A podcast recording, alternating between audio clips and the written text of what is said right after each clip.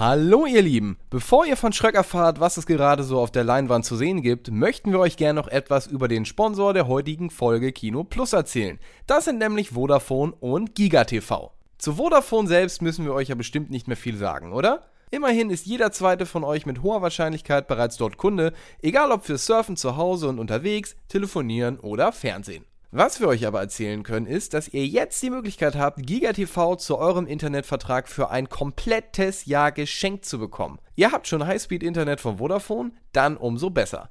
Und solltet ihr noch nicht dabei sein, ist das natürlich auch kein Problem. Einfach Highspeed-Internet abschließen, GigaTV dazu buchen und schon kann's losgehen. Dann habt ihr mega schnelles Internet mit bis zu 1000 Mbits und gerade für euch Filmfans besonders spannend, auch noch ein ganzes Jahr gratis Zugriff auf GigaTV und damit maximale TV-Vielfalt in brillantem HD. Natürlich sind darin jede Menge eurer liebsten Streaming-Plattformen wie Netflix oder The Zone enthalten, alles auf einer Plattform abrufbar über euer Smartphone, Tablet oder Smart TV.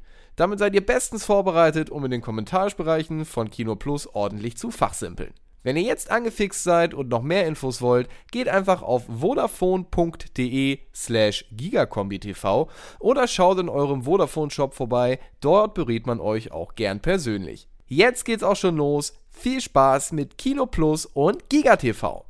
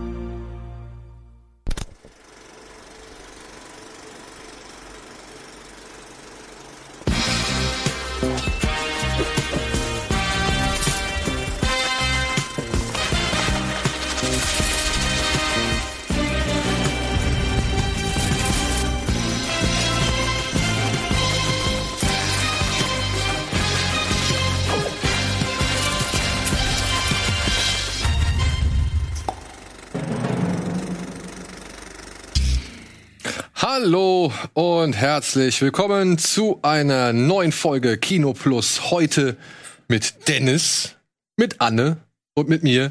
Ja, und mit, ja, gleich mehreren traurigen Anlässen. Zum einen ist es heute Dennis letzter offizieller Arbeitstag, wenn ich es richtig Nein, morgen ist mein letzter offizieller Arbeitstag. Okay, der vorletzte, aber vorletzte. es wäre so gesehen, trittst du morgen noch mal irgendwo auf? Nein, das ist ein, es ist der letzte. Also der letzte offizielle Auftritt von Ja, dir genau. im Namen oder beziehungsweise als Rocket Beans festangestellter Mitarbeiter ist heute hier. Mhm. Finde ich schön. Aber auch gleichzeitig traurig. Aber, Aber auch schön. bisschen. aber auch schön. Aber Dennis, du weißt ja, wir sind nicht aus der Welt. Du wohnst weiterhin hier in Hamburg. Ja. Wir haben unsere Nummern. Also äh, du bist natürlich weiterhin jederzeit herzlich eingeladen. Ja. Ich warte immer noch auf meine Blues Brothers Box. Und auch die wird eines Tages folgen. ja. Und dann, ja, anderes trauriges Erlebnis, ähm, beziehungsweise trauriges Ereignis oder trauriger Anlass, ihr habt es eben gesehen. Richard Donner ist jetzt, aber man muss dazu sagen, im Alter von 91 Jahren von uns gegangen. Ein stolzes Alter und ich glaube, wenn er, ich hoffe, er konnte irgendwie auf sein Leben zurückblicken und war einigermaßen zufrieden, sowohl familiär als halt auch beruflich. Beruflich kann ich nur sagen, vielen, vielen Dank. Und, und äh, meiner Ansicht nach auf jeden Fall eine gelungene Karriere. Vielleicht war da mal der ein oder andere Drecksfilm dabei oder nicht so guter Film. Ich habe diesen Timeline mal gesehen, diesen Nee.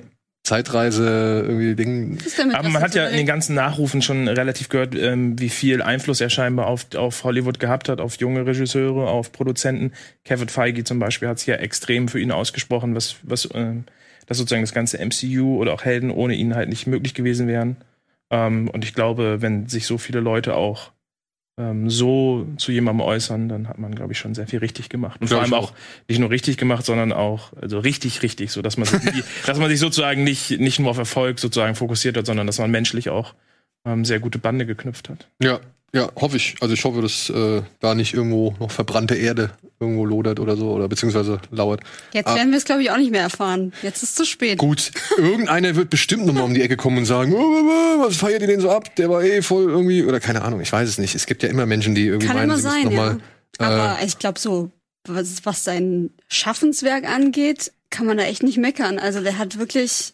Wollte eigentlich mal Schauspieler werden. Ja, ist das so? Ja, ja, wollte eigentlich mal Schauspieler werden. Ja, zum Glück hat er es nicht gemacht. Nee, Ja, ja, ja. ist dann über Umwege hinter der Kamera gelandet, Ja. beziehungsweise ist dann durch Zufall hinter der Kamera gelandet und hat noch ein paar Filme gemacht. Ich glaube, ich weiß nicht, ob der jetzt da mit in, dem Tri in der Tributmatz war, aber also einer der ersten X15 heißt der, glaube ich, so. Das war so die erste, mit einer der ersten Regiearbeiten. Der hat so ein, zwei, drei Filme gemacht und dann kam das Omen. Mm. Und ab dem Omen ging's steil bergauf, würde ich jetzt mal sagen. Und ähm, Omen ist schon meiner Ansicht nach ein denkwürdiger Streifen und dann aber halt Superman. Ja, eins und zwei sage ich jetzt mal. ja wenn- kann man ihm schon auf die Liste. Ja, also äh, ich weiß nicht, wer die, falls ihr die Geschichte nicht kennt, Richard Donner hatte den ersten Superman-Film inszeniert, sollte auch den zweiten Superman-Film inszenieren, hatte dafür schon ein paar Ideen, beziehungsweise war sein Plan, Marlon Brando weiterhin in dem Film auftauchen zu lassen. Und das war zum Beispiel ein Knackpunkt oder ein Streitpunkt mit dem Studio oder mit den Produzenten, weil die gesagt haben, äh, nee, wir haben Brando damals, äh, wir haben den Fehler gemacht und haben dem prozentual irgendwie, äh, also haben den halt am Film beteiligt oder haben halt dem Anteile zugesichert am Film. Und würden wir ihn jetzt nochmal irgendwie da reinballern oder nochmal irgendwie in Szene setzen, dann würde er halt wieder Anteile am Film erhalten. Das ist denen zu teuer. Weil halt Marlon Brando auch damals als der bestbezahlte Nebendarsteller, glaube ich, durch Superman geworden ist, weil er halt nur einen Kurzauftritt hatte von was? Ja, so kurz war es gar nicht, wenn man die, wenn man die, Die ersten- Rückblicke oder was? Die, die, ja, das genau, das was vorher passiert. Auf Krypton die Szenen ist er ja schon am Start Ja. und dann sozusagen in der Festung der Einsamkeit noch ein bisschen. Es ist jetzt, es ist jetzt nicht super Aber viel. Lass es aber fünf es ist Minuten sein. 15, ja. Oder 15? Ja, okay. Aber er hat Ja, damals eine 15, Rekordsumme dafür bekommen. Also er hat richtig viel Geld bekommen für, dafür, dass er halt nur so wenig im Film ist. Ja. Und hat dann, glaube ich, eine prozentuale Beanteil äh, Beteiligung bekommen. Und das war dann den Produzenten too much. Und noch so ein paar andere Dinge, die dann nicht so ganz gepasst haben. Weshalb man gesagt hat, nee, Richard, dich wollen wir nicht mehr. Wir nehmen den anderen Richard, nämlich Richard L. Lester. Und der hat dann Superman 2 zu Ende. Genau, weil, weil Gedreht. Donner hat ja schon angefangen, er hat ja Back-to-Back schon bei Superman 1 schon Szenen gedreht, Genau. ähm, die dann großenteils verworfen wurden, glaube ich, aber Richard Lester hat ein bisschen was davon noch mitgenommen, aber Aber wenn man sich die beiden Versionen, ich habe jetzt halt im Zuge des Snyder Cuts, habe ich mir halt den Ja. Donner Cut angeguckt, weil der musste ein bisschen länger warten auf seine eigene Version. der Film war, wann war der jetzt? 82 oder irgendwann in den 80ern auf jeden Fall und der, das Original. das Original genau. Ja. Und 2006 durfte dann Richard Donner seinen Cut endlich nochmal rausbringen, der halt schon ein paar wirklich eklatante Unterschiede aufweist. Zum Beispiel dieser ganze Anfang in Paris mit dem Eiffelturm, wo Superman diese Bombe von den Terroristen Mhm. Ja. im Aufzug halt ins All schmeißt. Den gibt's gar nicht. Also den gibt's Chronologisch passiert auch sehr viel anders. Ja. Ähm, Es wird aber auch viel, glaube ich, einige Szenen aus Superman 1 nochmal als Filmmaterial irgendwie mitgenommen. Genau, dann gibt's noch Test-Screenings, die mit eingebaut Ja. worden sind. Und die haben, Lewis und ich hatte, Clark. hatte gelesen, die mussten, er hat extra, weil er das so, so dringend machen wollte, mussten die das Originalmaterial einfliegen lassen und das Originalmaterial von Lester hat sechs Tonnen gewogen. Damals, damals auf den, die, die Originalbänder sozusagen. Ja, Und das wurde extra für ihn dann eingeflogen und die mussten dann sozusagen auch den ganzen Ton nochmal wieder auseinanderbauen und neu machen. Also da ist schon Da ist schon einiges. einiges an Arbeit. Aber das war ihm dann scheinbar auch so wichtig. Er gesagt, Ja. ja. Wobei man sagen muss, dass die wieder eingefügten Szenen mit Marlon Brando, den sieht man noch mal dann in der Festung der Einsamkeit, wo er halt mit Joel noch mal, also mit Kyle noch mal redet. Und ja, die sehen halt nicht ganz so geil aus. Nee, also, also ist, ich finde, das ist natürlich, heute ist sowas wahrscheinlich wesentlich einfacher, sowas neu zu machen. Ja. Oder bei, bei Filmen, die vielleicht ähm, anders produziert wurden, aber man merkt, also es ist ein definitiv ein anderer Film, komplett auch tonal, aber man merkt schon, dass das, dass es so, so ein bisschen Flickenwerk auch ist. Ja, aber ich fand die Geschichte von dem Donner-Cut wesentlich plausibler oder logischer erzählt. Weil wo es nämlich halt im, im, im Lester-Cut so gesehen dieser Fahrstuhl ist mit der Bombe vom Eiffelturm, der Sott und die anderen beiden da aus diesem Spiegel oder was weiß ich befreit, ist es tatsächlich eine der Raketen am Anfang oder am Ende von Superman 1, die Superman halt ins All lenkt und wodurch dann halt eben dieser Spiegel zerstört wird. Also sie greifen halt wirklich das Ende von Superman 1 direkt auf Mhm. Und sagen halt, dass das mit dafür verantwortlich ist, dass General Zod entkommen konnte aus Ja. seiner Verbannung, aus seinem Gefängnis oder was weiß ich, was das sein soll.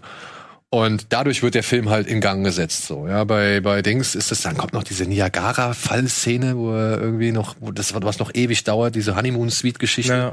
mit Lewis und Clark und so. Und dann, ja, dann kommt noch mal der große Marlon Brando-Auftritt, aber ansonsten ist der Rest eigentlich ziemlich identisch. Ja. Bis, bis auf das Ende halt, ne? ja, bis auf das Ende, genau. Das Da Ende. wird, da wird mal wieder um die, um die Erde geflogen. Ja, das stimmt, stimmt. Da, da dreht er noch mal äh, im Kreis, am Rad oder am, an der Kugel. Und auch, ja, es gab ja immer so, einen- so, einen- so einen Streit oder so einen Knackpunkt, ne? Ob jetzt äh, Louis am Ende, das, das, ihr wurde ja das Gedächtnis gelöscht oder irgendwie sowas. Das, Genau, ich glaube, im Original macht er das durch einen Kuss, genau, löscht er irgendwie und, und da dreht er sozusagen die Zeit zurück, bis, bis sie das erfährt, genau. glaube ich. Ja, so Ja, also im, im Lester-Cut gibt er ihr einen Kuss und plötzlich hat sie keine Ahnung mehr, wer er ist. ja. Ist auch praktisch. Also die sind Quatsch, aber es passt halt auch zum Rest des Quatsches des Films so, ja. Aber in dem, in dem eigentlichen Cut, da, wie gesagt, dreht er alles zurück, so dass Louis überhaupt keine Ahnung hat. Ja, also ahnungslos ist. Ja, und dann, ach ey, dann kommen noch so viele Sachen, ne? Dann kommen die Goonies, ja, unvergessen und beziehungsweise ein, ein, eine ewige Säule meiner Filmjugend. Ja. Ja, also ich, ich weiß gar nicht, ich würde nichts auf diesen Film kommen lassen. Den mag man klar jetzt inzwischen aufgrund des Alters vielleicht auch noch mehr kritisieren können als vorher. Gut, ich kenne, also mir, also mir ist bisher niemand untergekommen, der den Film. Der Ich wüsste auch gesagt nicht, hätte, Film oh, nicht die gut. Goonies, das ist aber schlecht gealtert.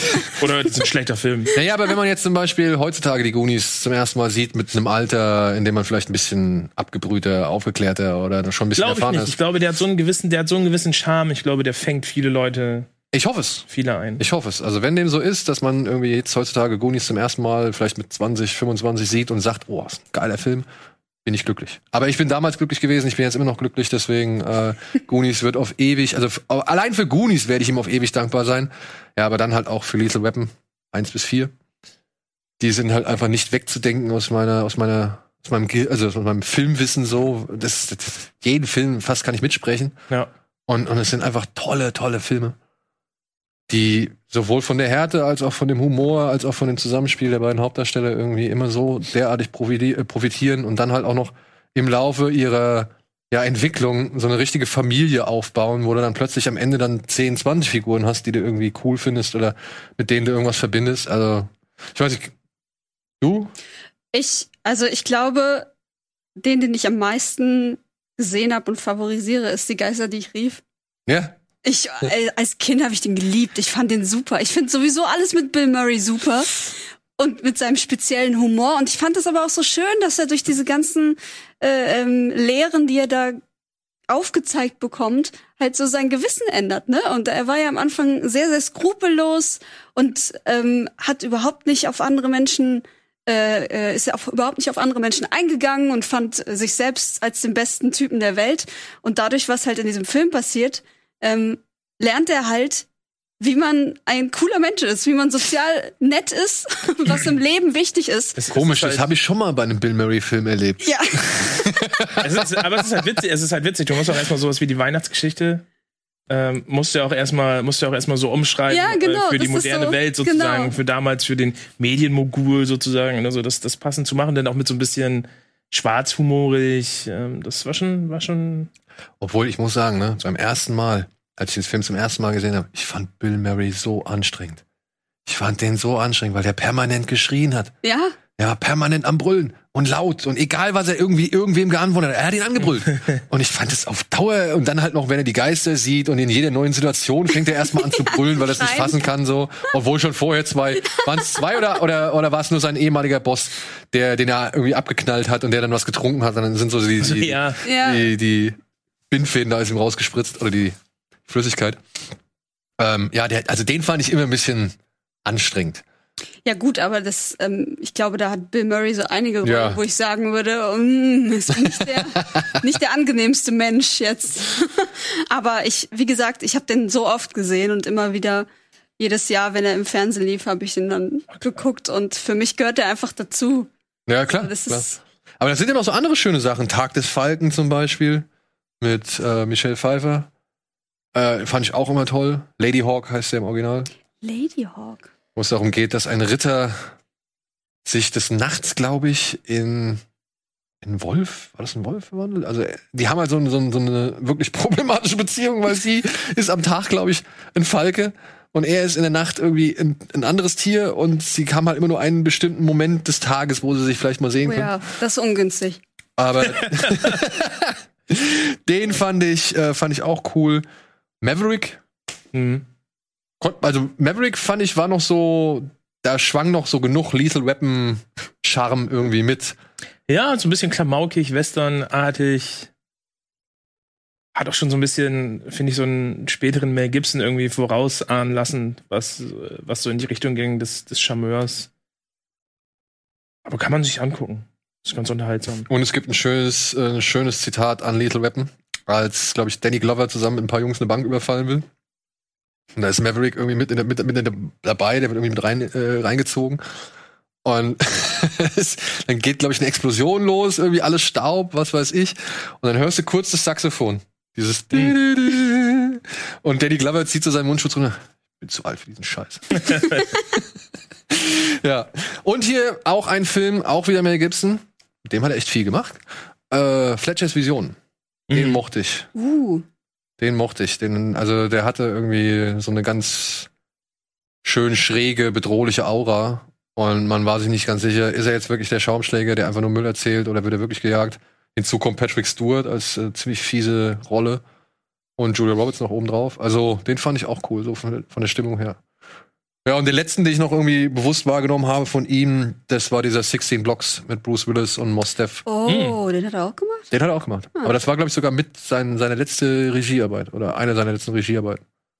Den fand ich okay. Ja. Aber alles in allem, glaube ich, unterm Strich ein sehr gutes, sehr gute Bibliothek, Portfolio an Filmen, was er gemacht hat. Ja. Ich glaube, ich werde mir jetzt auch noch mal zumindest diese Doppelbox mit seinen beiden Supermans, die werde ich mir noch mal irgendwo holen. Mhm. Also ich habe nur diesen Director's Cut anhand von seiner Sammelbox sehen können, die hatte ich mir ausgeliehen von einem Kumpel, da war die drin, aber das sind alle Filme oder da war, da war, da war richtig viel. Ich, ich meine, es gibt noch so eine andere Version, wo halt nur die beiden ersten Teile drin sind und dann halt auch mit dem Donner Cut in der englischen Fassung Mhm. und äh, die werde ich mir noch mal zulegen wollen. Ja, Lesen habe ich sowieso schon. Das ist klar. Und Goonies habe ich auch, glaube ich, dreimal oder so. Ja, so, gut. Äh, habt ihr irgendwas gesehen, was heute nicht in der Sendung vorkommt? Dann würde ich das gleich nochmal aufgreifen wollen. Ansonsten machen wir jetzt kurz mal einmal Werbung. Ihr könnt überlegen und dann Ich machen weiß wir, es. aber- Du weißt es? Pass auf, wir machen einmal kurz Werbung und dann kannst du es direkt nach der Werbung dann zum Besten geben. Ich, Ja? ich überleg, überlege. überleg. Ja, ja. Wir haben Zeit.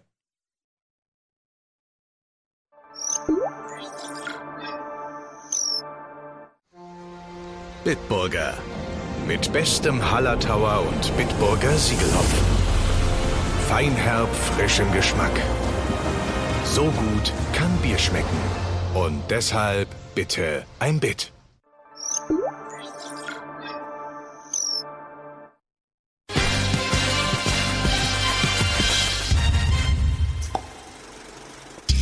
Hallo und herzlich willkommen zurück zur aktuellen Ausgabe Kino Plus, zur allerletzten offiziellen Amtshandlung von Dennis Heinrichs hier Ihr seid alle vor der Kamera. Raus. Und Anne ist natürlich auch dabei. Und ja, wir waren eben gerade bei Richard Donner. Jetzt, was habt ihr zuletzt gesehen? Ist dir was eingefallen? Ja, mir ist was eingefallen. Und zwar? was richtig Schlechtes. Okay. The Tomorrow War. Habe ich als letztes Oh ja. gesehen. Das war, das war mein letzter Film, den ich gesehen habe, der nichts mit meiner Arbeit zu tun hatte. Einfach aus Neugier habe ich ihn geguckt und ich war ein bisschen entsetzt, muss ich sagen, dass, ähm, dass es schon in die Richtung völlig bescheuert ging. Also so völlig absurd, wo am Ende auch überhaupt nichts mehr stimmt, wo ich mir, also das Ende ist wirklich das, das unfassbar dümmste, was ich äh, längst äh, seit jüngstem gesehen habe, weil einfach es könnte hätte so einfach sein können am Ende, aber sie haben es aus dramaturgischen Gründen dann doch noch mal auseinandergezogen und noch mal anders gemacht.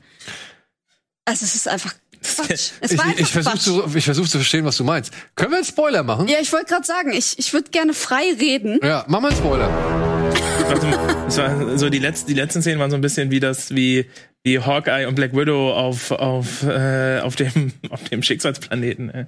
So, also dieses Hin und Her mit Chris Pratt und. Vor allem, also was ich meine ist, die finden das Raumschiff im Eis. Schmeiß doch C4 rein.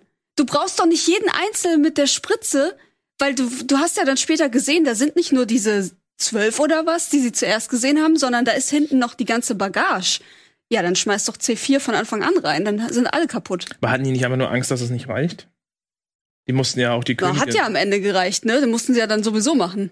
Aber hat es nicht gereicht, weil sie die Königin umgebracht haben? Nein, ich glaube, sie hätten einfach dieses dumme C4 da reinschmeißen können und alles wäre gut gewesen. Ich habe nicht ganz verstanden. Und ich habe mir bei dem Film schon längst keine Fragen mehr gestellt. ja. Ab der, ab der zehnten Minute Ah, ungefähr. ach, nicht ab der zehnten. Ich habe schon, glaube ich, am Anfang direkt gesagt, okay, das wird so ein Film, alles klar, ich schalte ab, beziehungsweise ich lasse mich jetzt einfach mal, erzählt mir was, ja, und äh, habe das relativ schnell als Mumpitz oder beziehungsweise als so Nonsens-Spektakel abge, abgestempelt und dementsprechend konnte ich das problemlos genießen. Jetzt habe ich nur den Punkt vergessen, den ich eigentlich sagen wollte. Ach so, genau. Ich habe nicht ganz verstanden, was war die Erklärung, warum diese Viecher jetzt nicht aus diesem Raumschiff rauskommen?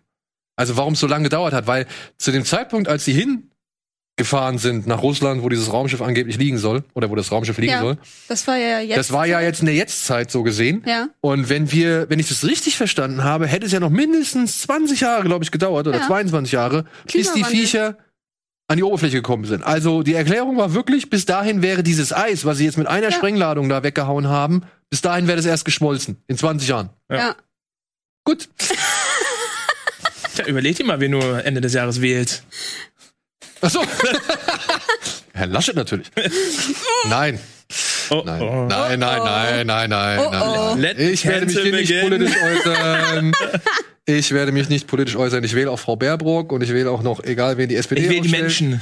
Und Ich ich, will die wähle, genau, Menschen, und ich wähle ja. auch noch den von der Autofahrer- und Raucherpartei und ich wähle noch Die einen. Autofahrer- und Raucherpartei. Super. Finde ich, äh, bilden einige Interessen ab, die ich vertreten kann. Nein, Mann, äh, keine Ahnung. Ich lasse es jetzt. Ich werde dazu nicht Schön im SUV mit Zigarre über. Und am Hangpark. ja, Nein. okay. Also, nee, sorry, da war, also bis zu diesem Zeitpunkt war mir alles egal an diesem Film. Nee. Ich fand schon, ja, egal, trifft's ganz gut. ich fand schon ab, an, ich fand schon anhand des Trailers, da habe ich mich schon gefragt, okay, ihr reist in die Vergangenheit zurück, um Leute zu rekrutieren, die mit in die Zukunft kommen sollen und da zu kämpfen. Kämpfen, ja. Warum reist ihr nicht in die Vergangenheit zurück, um das zu verhindern, was da eigentlich in der Zukunft Ja, exakt. Warum stellt ihr nicht in der Vergangenheit, also das Aber, letzten und Endes- das Ja, ist weil, das sie, weil, sie, weil sie in der Zukunft zu blöde waren, um rauszufinden, wo die eigentlich waren. Also sie haben, sie haben ja scheinbar nie rausgefunden, wo die herkamen. Ja, doch, ja, aus das hat ja Russland. dann, ja, das ja, am hat Ende. ja dann, äh, am Ende, weil, weil der, Nein, nein, nein, nein, nein. Es hieß ja, in Russland wären die zum ersten Mal aufgetaucht und die hätten so lange stillgehalten oder beziehungsweise hätten so lange irgendwie äh, ich bin der geschwiegen. Meinung, dass die das erst am Ende rausfinden, indem er, wenn er mit seiner Tochter irgendwie. Naja, er, er hat ja diesen Zahn oder was das da ist, diese Kralle. ja, genau. und die da unterlässt er ja von dem, von dem Schüler. Das war auch so geil. Der Vulkan äh, Vulkanologe, Ja. der 16-jährige. äh, 16? Ich dachte, er war 12. Ja, oder so. Aber der sitzt dann. Laptop. Ey, sorry, aber bei so, sowas nehme ich nicht mehr ernst. Also wirklich, das ist für mich, das ist für mich einfach Quatsch. Ich Riesen fand halt, Ja, ich aber fand, ich dass das Schlimmste waren die Dialoge vorher. Traurig. Diese zwischen, diese, diese Chris Pratt, die Dialoge, die ihm geschrieben wurden, die dann halt diesen Film entschleunigt haben, zwischen der Action, wo ich dachte, das kann nicht euer Ernst sein. Also sowas nochmal, sowas rauszubringen oder, oder sowas zu schreiben und zu glauben, dass es, dass Menschen sich so unterhalten. Hm. Auch wie er mit seiner Tochter umgeht am Anfang, wo du denkst, das ist doch kein, also, das sind doch alles Aliens. So verhalten sich doch keine Menschen. Das hätte bei Man in Black eine, eine, eine, eine, eine, eine Fake-Familie sein können. So, die du, wo du rausfindest, dass die irgendwie vom Mars kommen, aber das waren doch keine echten Menschen. Also, Mal davon abgesehen, dass die, dass die Fußball geguckt haben in Amerika, dass alle, Ja, genau. dass alle nur das, das WM-Finale geguckt In haben. Katar. in Katar. Genau. Wer könnte da wohl Also wer weiß, ein bisschen da wohl, mitfinanziert äh, haben? Geld gespendet, ja. Leute. Hey, und auch das, auch das. Die sitzen in Amerika und gucken sich die WM an. Von 2022, ne? Ja. Nächstes Jahr. Äh, auch keine Fragen mehr. Wirklich, keine Fragen Ich habe keine Fragen. Auch als er dann in der Klasse steht am Anfang und sagt, die Wissenschaft wird uns helfen. Wissenschaft ist wichtig. es ist so das Gegenteil von dem, was die Amerikaner bisher in ihren Filmen propagiert haben. Von Wegen, ey, wir fahren dahin, wir machen alles platt und Fragen stellen wir später. Ja, nein, er sagt, Glaubt ey, halt keiner. Es ist Auch, super. auch wenn die, wenn die auf, auf, aufs Footballfeld kommt, äh, da kann mir doch keiner erzählen, dass die nicht einfach abgeschossen worden wären vorher. In dem Augenblick, wo, wo irgendwelche fremde Leute das in Amerika super. aus einem Portal in ein Moment, sie Football- waren in Katar. Äh, ach ja, ach stimmt, das war auch gar nicht Amerika, sah aus wie Amerika. War Katar. das war in Katar wohl dann. Das war die Weltmeisterschaft. Und die redet dann einfach auf Englisch mit allen Leuten und sagt so, auch keine Erklärung. Äh, wir kommen aus der Zukunft, wir brauchen euch. Hallo, mit solchen Nebensächlichkeiten darf man sich da nicht Wir aufhalten. haben doch keine Zeit. wir müssen erstmal einen Der Film war Wissenschaft ganz schön lang dafür, dass die Ja. keine Zeit Ja, wir hatten. müssen da erstmal einen Wissenschaftsappell ablassen und sagen, Leute, wir müssen mehr an die Wissenschaft denken. Wir müssen, also ich weiß nicht, man kann diesen Film sehr leicht ab, abkanzeln, aber ich glaube, die haben sich, glaube ich, irgendwie gedacht, das ist meine Vermutung, die haben sich gedacht, okay, wir kommen jetzt bei Amazon oder wir wollen versuchen, irgendwie so viele Menschen wie möglich zu erreichen, also müssen wir auch wirklich so simpel wie möglich sein. Aber das kann auch kein Das ist das Dumme. sein. Ich- ey, der, der wirklich. Film rangiert bei mir auf einer Ebene wie, wie Battleship oder Angriff auf LA oder Genau, sowas. genau. Aber da sehe ich den. Auf, auf Ja, keiner aber ist doch anderen Ebene. Müll. Mm. Mm. Gut, nach fünf Bier. Ey, Tino Hahn hat mich halt echt auf ewig verdorben. Ich bin jetzt in diesen, in diesen Bollywood- und Chinesen-Blockbustern drin. Die sehen alle noch mal eine ganze Ecke schlechter aus und sind eine ganze Ecke abgedrehter. Deswegen, da stört mich sowas wie Tomorrow. Ja, aber weißt du, die machen, die machen das Beste mit dem, was sie haben. Da war, da war, Eben. Ama da war Amazon-Geld und Chris Pratt drin und Ich weiß gar nicht, ich kenne den genauen Her Werdegang des Films jetzt nicht unbedingt. Ich glaube, der war schon mal fürs Kino gedacht. gut, da hat er vielleicht auf Amazon doch die bessere Wahl. Und vielleicht, vielleicht haben sie ja irgendwann während der Produktion erfahren, oh, wird Kommt nichts. Pandemie. Gut für uns. Aber also was ich dem Film trotzdem zugute halte, finde ich, äh, ist hier und da äh, die Optik und der Aufwand, der betrieben wurde. Ich fand, der sah für so einen Streaming-Blockbuster oder Flatrate-Film oder wie auch immer du das Hm. nennen möchtest, ähm, fand ich, sah der schon eine ganze Spur besser aus. Aber das ist ja das Erschreckende. Die buttern so viel in so einen Quatsch. Also es ist doch Ja. total traurig. Du könntest das Geld nehmen und einen richtig geilen Film dazu machen. Gut. Anstattdessen bauen die so einen Käse zusammen. Anne, die Diskussion, die müssten wir schon bei viel, viel, viel, viel, viel Ich mehr führe sie gern. und viel, viel früher anwenden. Ja, also da hätten wir auch fragen können, warum habt ihr so viel Geld in Star Wars, die drei neuen Filme gesteckt, wenn ihr am Ende nur, sag ich Berechtigte mal, Frage. Nur Häme und, und, und irgendwie Spott oder irgendwie Frust dafür kriegt. So, ja, also das zum Beispiel. Ich, ja, aber ich. Warum ich, haben sie, warum ja, haben sie Joel Schumacher Be Geld gegeben, um zwei weitere Batman-Filme zu drehen, die keiner verlangt hat? Deswegen sage ich ja, ich war entsetzt, als ich das gesehen habe, weil ich mir erhofft hatte, dass wenn man Chris Pratt hat und einen Haufen Budget, dass man was Cooles daraus machen kann, weil der ist ja, der ist ja eigentlich ein cooler Schauspieler. Du hast Jurassic World 1 und 2 gesehen? Nur den ersten. Das haben wir aber eben auch gesagt. Ich glaube, Chris Pratt ist, ähm, also wenn der nicht so irgendwann in den nächsten fünf, sechs Jahren mal noch sich ein bisschen umorientiert, wird das mit der Karriere nach, nach Star-Lord halt, ähm, Der kann vom Glück reden, dass er eigentlich gerade noch Guardians of the Galaxy Teil Ja. ist, so, weil anhand der Filme, die er jetzt zuletzt so gemacht hat, würde ich sagen, ist der eigentlich auf dem besten Weg, ein zweiter Sam Worthington, Jay Courtney Ja. und was weiß ich zu werden. Also so Scott Eastman, also so der, der, der, der Actionheld aus der zweiten Reihe, den du halt immer dann holst, wenn irgendwie, weiß einem nicht. quatschigen, lustigen. Ja, oder halt, wenn andere zu teuer sind. So, ne? Also das ist ja auch so. Also kriegst du Brad Pitt nicht, hast du früher Paul Walker geholt. Also so war es halt. Und ähm, Ja, aber ich will ihm das schon noch irgendwie zugute halten, dass er eigentlich cool ist und eigentlich was kann. Und er ist ja, glaube ich, auch menschlich, was man so hört, eigentlich ein dufter Typ. Und deswegen habe ich mir erhofft, dass das vielleicht cool für ihn wird und für alle anderen auch. Aber dann habe ich gesehen, oh Gott, das ist das Schlimmste, was ich seit langem gesehen habe. Und dann war ich echt traurig.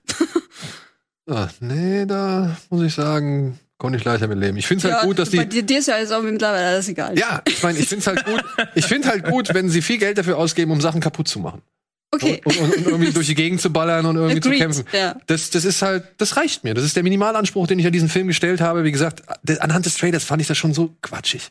Warum reist du in die Vergangenheit, um Leute zu rekrutieren, die in der Zukunft mit dir kämpfen sollen? Das ist einfach Unsinn. Und dann auch die Erklärung, ne? Das sind die, die schon da jetzt tot sind. So. Ja, die, die sowieso sterben. Naja, okay.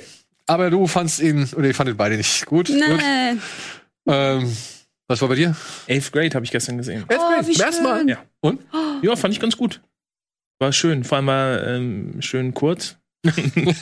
äh, hat sich gut weggucken lassen. Fand ich schön. War eine sehr, sehr tolle ähm, sowohl cringige als auch lebensbejahende, so ein Fenster, so wo man sich so viel, viel zurückerinnern konnte, was, was ähnlich, was ähnlich in der eigenen Jugend war. Aber ich war, bin am Ende auf jeden Fall zu dem Schluss gekommen, dass ich ziemlich froh war, dass es in meiner Jugend noch kein Instagram Oh ja. und solche Sachen Oh, gab. absolut. Ähm, aber war schön, fand ich. Ähm, der hat auch, der hat irgendwie nichts irgendwie überdramatisiert oder übergepinselt mit irgendwelchen Klischees, sondern den konnte man so weggucken und ähm, hat sich alles äh, ganz real angefühlt, wie so ein, Mhm. wie so ein Coming-of-Age-Film halt. Ja, ich, äh, ich liebe den Film, wirklich. Ich finde ihn großartig. Auch wo ich, wo, wo ich echt sagen muss, dass ich am Anfang, als ich den Film zum ersten Mal gesehen hatte, ich konnte ja gar nicht leiden, ne? Ich konnte ja wirklich überhaupt nicht leiden. Ich hatte, Gucci! ja, ich hatte anhand dieses ersten Lifehack-Videos, oder wie Mhm. soll man es nennen, oder, oder, oder weiß Ja. ich nicht, oder Motivationsvideos oder so, habe ich echt gedacht, oh bitte, ey, nicht schon wieder so eine Teenagerin, die an dem Frust verzweifelt, dass sie jetzt nicht irgendwie berühmt, bekannt, besonders oder sonst irgendwas wird. So. Und dann habe ich aber verstanden oder gesehen, was, was Bo Burnham da macht. Und ich fand das eigentlich mit einer der, weiß ich nicht, authentischsten Highschool- oder, oder Jugendzeitdarstellungen, Ja. die ich Ja, so in voll. letzter Zeit. ich, ich finde den gesehen und hatte. ähm, äh, 90s kann man äh, Ach, ähm, mit 90s. mit 90s genau. Die beiden kann man Ja. echt gut, äh, die kamen auch relativ nahe, glaube ich, ähm, Ja. raus. Ähm, kann man beide echt gut gut gucken, beide sehr schöne schöne Coming of Und beide wirklich ein gutes Gespür für die Zeit und Ja. wie sich das so alles angefühlt hat damals so. Also ja, da bin ich bei dir. Beziehungsweise damals, äh, der ist ja, was ist das, 2013, 8th Grade? Achso, Nee, sogar noch später, ne? 2017. ja, zwei, zwei. 2016 oder 20, irgendwo da, Ja. als Bo Burnham nicht mehr auftreten wollte. Ja, das, das, war, das ist ja das Krasse, ne? Der hat ja den Film und das Inside und noch irgendwas. Genau. Und noch in einem Film mitgespielt, in Promising Young Woman. Mhm. Alles während, ja, sag ich mal, er seine Depression oder, oder Mhm. ja, seine Depression verarbeitet hat. So. Ja, das finde ich schon krass. Also an Inside, finde ich, sieht man, dass es äh, auch noch lange nicht abgeschlossen ist, das Thema. Also die Pandemie hat ihm sehr zugesetzt und ich finde aber, ähm, man sagt das immer so daher, aber gerade bei solchen Leuten sind diese Abgründe, die innerlichen Schmerzen auch das, was die Kreativität antreibt. Also bei Bo Burnham sehe ich das richtig krass so, dass dass alles, was so aus ihm raussprudelt, auch daher kommt, dass er so unglücklich ist mit sich selber. Und ähm, das ist natürlich schade für ihn und das ist traurig für ihn, aber das macht so viel und er gibt den Leuten so viel damit. Also ich habe Inside zum Beispiel gesehen und dachte, Alter, wie krass bist du denn? Du sprichst mich so an gerade. Du sprichst die Gedanken, die bei mir auch in der Pandemie aufkamen, sprichst du so an. Das ist unfassbar, jemanden zu sehen, der, der so fühlt wie du gerade in der Situation. Und das ist, glaube ich, ein Geschenk so für Hm. alle anderen, die das sehen können. Für ihn ist es natürlich schlimm. ähm, aber, aber er tut, glaube ich, viel Gutes. Ist das nicht auch Teil des Prozesses, um damit umzugehen, fertig zu werden irgendwie? Also ich meine, ist es, oder ich anders gefragt, ähm, wisst ihr, ob das nicht irgendwie dann doch schon eine Art, ja, ich will nicht sagen Motivationsschub, aber zumindest Mhm. so, so, so ein schon ein Erfolgsgefühl ist, wo man sagen kann, okay, ey, ich habe das jetzt geschafft. Ich bin mit den Themen umgegangen, die ich, mit denen ich umgehen wollte. Ich habe das so gemacht, wie ich das machen wollte. Jetzt ist dieses fertige Werk da. Das muss doch eigentlich äh, vielleicht auch so eine Art Anker sein, mit dem man sich vielleicht ein bisschen rauszieht, oder? Ich habe einen Kumpel, der ist, ich finde ihn auch super genial. Der macht halt ähm, Videospielsachen, also Videospielformate, die sehr schlau umgesetzt sind.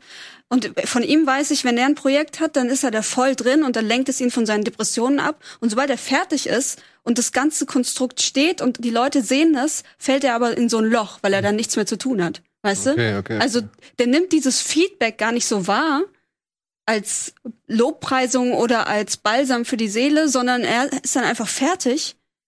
Und was jetzt? Was jetzt? Okay. Und Ah, ich glaube, dass Bo Burnham das auch an einer Stelle sagt, äh, in, in diesem Inside-Programm.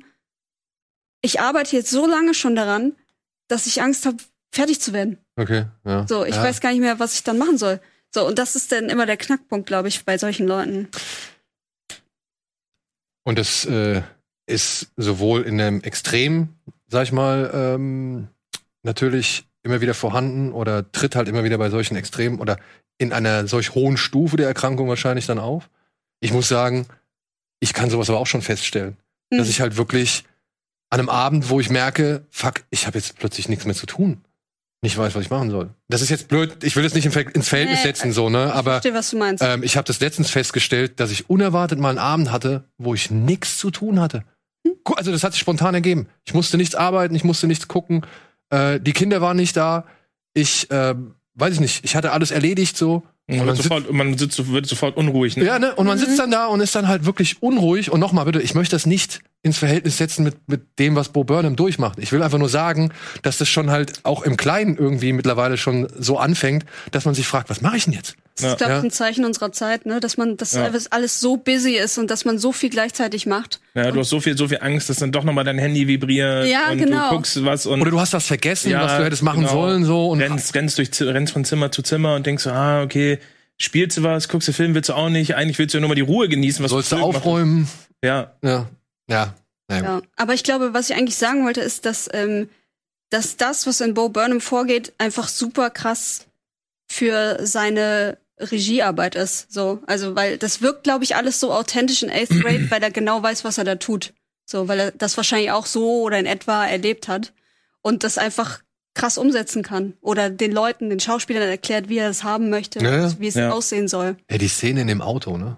Wo der Typ sie nach Hause fährt. Oh mein Gott, Der macht mich jetzt immer noch fertig. das Hab macht schon mich auch so traurig. drei oder viermal gesehen, so. Ja. Aber die, aber die Kleine, die Elsie Fischer, wie die in dem Moment spielt, wie sie halt so einmal so richtig so, nein, will ich nicht, und im Mhm. nächsten Moment wieder total verschüchtert und, Mhm. irgendwie, ja, als ob Aber sie sich halt- schämen ist- würde, sich gewehrt zu haben, Ja. so, ja. Und das aber das ist ja, das ist, das ist ja das, was er dann am Ende macht, wenn er sie nach Hause fährt, dass er diese Umkehr betreibt, sozusagen ihr das in den Kopf zu setzen, das ist ja eigentlich ihre ja, ihre Schuld. Ja. Ja. Aber das ist auch was, ich finde, das, das hat mich super erinnert an, an auch die Jugend so auf dem Dorf. So, bei, bei uns war das ganz normal, dass, dass meistens oft 14-jährige Mädchen irgendwie einen 18-jährigen Freund hatten. Das war, das war ganz normal auf dem Dorf. Die Eltern, die kannten den, die haben ein Auto gehabt und die sind mit denen, haben die von der Schule abgeholt. Ähm, so, das, das war das ist fast an der Tagesordnung irgendwie gewesen, dass es mindestens ein bis zwei Mädels gab in dem Alter, die einen Freund hatten, der vier Jahre älter war. Und die Eltern haben gesagt, klar, den kenne ich, der ist aus dem Dorf, so ist ein guter Typ, warum nicht? Hm. Und so ist das dann halt da auch, genau wie es da war, so Ich zustande. kenn's nur mit dem nach Hause fahren, ne? Soll ich nach Hause fahren? Ja, klar. Hm, Aber ja, ähm, also, authentische Filme meiner Ansicht nach. Ja, Mhm. ja. absolut. Auch wenn ich da schon weit von entfernt bin, ich konnte da echt sehr viel noch Ja. irgendwie Bezüge zu der eigenen Jugend herstellen. Und ich finde halt, es ist, ich, es ist auch einfach schön, wie der endet, finde ich. Ja. Also so ein Happy, so ein, so ein Happy End, ich finde, das ist gut. Der trifft, trifft einfach die richtigen Töne. Ja. Muss, ja, muss ja auch nicht immer alles irgendwie nach unten gehen. Nee. Gut, nach unten gehen. Ich weiß nicht, ob das das richtige Stichwort ist, aber machen wir doch einfach mal kurz die News, weil mit denen können wir nämlich dann wundervoll überleiten in unsere Kinostarts der Woche.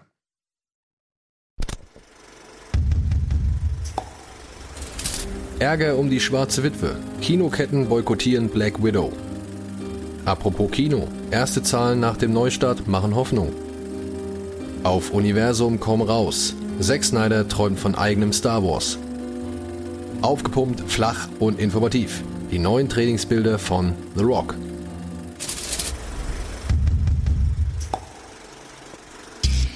Ja, im Gegensatz zu sonst, wo er immer seine Oberarme oder seine Oberschenkel oder sonst irgendwas präsentiert, hat uns The Rock jetzt nun mal seine Rückseite angeboten und uns gleichzeitig erklärt, dass sie jetzt in der letzten Woche von Black Adam sind, also von den Dreharbeiten zu Black Adam. Er ist ja sehr stolz darauf, dass er, dass er scheinbar ein Kostüm tragen kann, wo er kein, äh, kein Padding braucht, sondern dass seine Muskeln den, den äh, Anzug formen. Im Also- Gegensatz zu Zachary Levy, der in Shazam 1 ja noch ein sehr aufgepumptes Kostüm hatte. Ich finde aber auch, ja, und aber ich muss auch sagen, ich habe äh, Zachary Levy, den habe ich letztens gesehen, wo war das? Ich glaube, der Mauretanier, da hat er mitgespielt. Und da ist mir aber auch aufgefallen, dass der inzwischen schon eine gewisse Masse hat. So? Muss ja für den zweiten Teil auch, da haben sie ja das Padding rausgenommen aus dem Anzug. Ja, haben sie? Ja, Okay, ja. Sieht mehr aus wie Man of Steel jetzt. Sozusagen. Okay, weil, weil, ähm, da fand ich schon so, dass der im Vergleich zu dem, zu den bisherigen Sachen, die ich mit ihm gesehen habe, dass er schon an Masse gewonnen hat. Und Ja, der hat, die drehen ja Shazam 2 gerade, also von daher, wenn der, der wird auch schon sein, sein halbes bis dreiviertel Jahr im Training sein, wenn nicht sogar länger. Ja. Es gibt Spekulationen, dass äh, Black Adam dann auch bei Shazam 2 auftauchen könnte, wenn sie parallel gedreht haben. Ja, werden die, die werden auf jeden Fall schon irgendwie ein Crossover schnell machen müssen, um ihn irgendwie zu etablieren. Es kommt noch drauf an, äh, wo, wo Black, also ich glaube, es ist bis jetzt noch nicht mal klar, ob Black Adam irgendwie ein Period Piece wird. Ähm, oder ob das auch ein, äh, beziehungsweise ich glaube, es ist ein Period Piece eben über die Entstehung in Ägypten. Ähm, und dann wird es garantiert irgendwie sozusagen vielleicht auch einfach eine After-Credit-Scene geben, wie er dann bei Shazam 2 irgendwie auftaucht. Hm. Mal abwarten. Mal ab. Er freut sich ja. Also hätte ich, äh, ist ja echt lange, dass er dafür auch ähm, gekämpft hat persönlich, dass er die, die Figur spielen darf. Ey, Was die ein Ufriss starten, ne? Auf, mit, mit irgendwelchen riesen Billboards auf dem Also, so, also wenn man ihn bei, wenn man, wenn man The Rock sozusagen auf Social Media verfolgt und äh, wie er auch den Film promotet, fühlt sich das an, als wäre das für ihn persönlich auch so die Rolle seines Lebens. Hm. Endlich Superheld. Tja. Endlich Muskeln.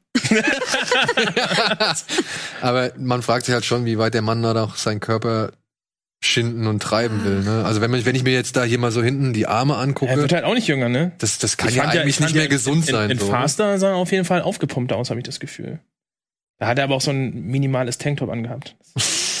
Wenn du die Klamotten entsprechend schneiderst. Boah, aber Alter, guck dir mal diese, diese boah, Ja, ich finde das auch nicht, Muskelberge schön. da auf den Schultern an. Ey. Das ist, nicht, nee, und die Adern vor allem an den Armen. ja gut, die siehst du ja im Kostüm nicht unbedingt. Das stimmt, aber also ästhetisch finde ich das jetzt nicht unbedingt. Ich fand es auch bei Arnold Schwarzenegger und, und, und Konsorten immer, also es ist nicht, das ist nicht geil. Also ich finde es überhaupt nicht geil. Ich fand das kleine Junge früher immer richtig gut. ja. Und dann hast du festgestellt, oh Gott, da muss man so viel für tun, lass mal doch. Ja, lass Ja. lieber. Dann doch lieber Auto fahren und rauchen. Ja. Autofahren und Rauchen. Ja. Das Einzige, was wohl nicht so auf großen Anklang trifft, beziehungsweise was sich, worüber sich so ein bisschen lustig gemacht wird, ist halt eben sein Popöchen, das einige Leute auch als ziemlich flach empfinden. Hä? Darüber diskutieren Menschen Darüber ernsthaft? diskutieren. Also, Anne, wir sind im Internet. Von The Rock? Ja, guck's dir doch an. Da guckt man doch auf ganz andere Dinge. Also Arme halt. Ich wäre nie auf die Idee zu, äh, gekommen, uns zu sagen, also der Popo von The Rock, das ist aber, Also das Herr geht aber Johnson, jetzt da nicht. müssen sie aber noch ein paar Squats machen. Ja, Ja, ne? also, was ist denn da los? Bisschen mehr den Gluteus Maximus Das ist ja wohl Quatsch, Leute. Bitte, definieren. bitte euch. Ja, gut. Am besten, am besten steht unten gefällt Sandrobot. Ja, genau. Sandro, super. Sehr gut, sehr gut. Gut, ähm, ja, Zack Snyder hat von seinem neuen Projekt erzählt.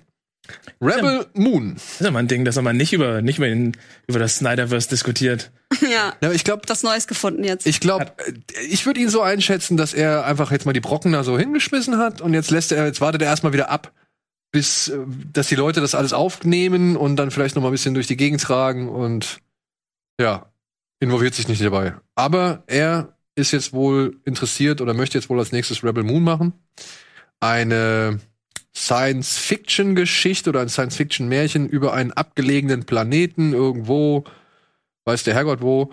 Und dort tritt plötzlich ein finsterer Imperator auf den Plan und eine junge Frau mit äh, umtriebiger Vergangenheit muss jetzt, wenn ich es richtig verstanden habe, sowas wie eine Art sieben Samurai zusammenstellen, um sich halt als, äh, um sich halt auf diesem Außenposten. Basiert, glaube ich, auf einem Skript, was er mal für einen Star Wars-Film Genau, er hatte das- was abgelehnt wurde. Naja, was heißt abgelehnt wurde? Es wurde halt, oder ist, glaube ich, wohl im Sumpf der ganzen Einreichungen damals, als es darum ging, neue Stoffe für Star Wars zu gewinnen, ist es wohl untergegangen. Ach Mensch, Zack, das, das haben wir leider verlegt. Sorry.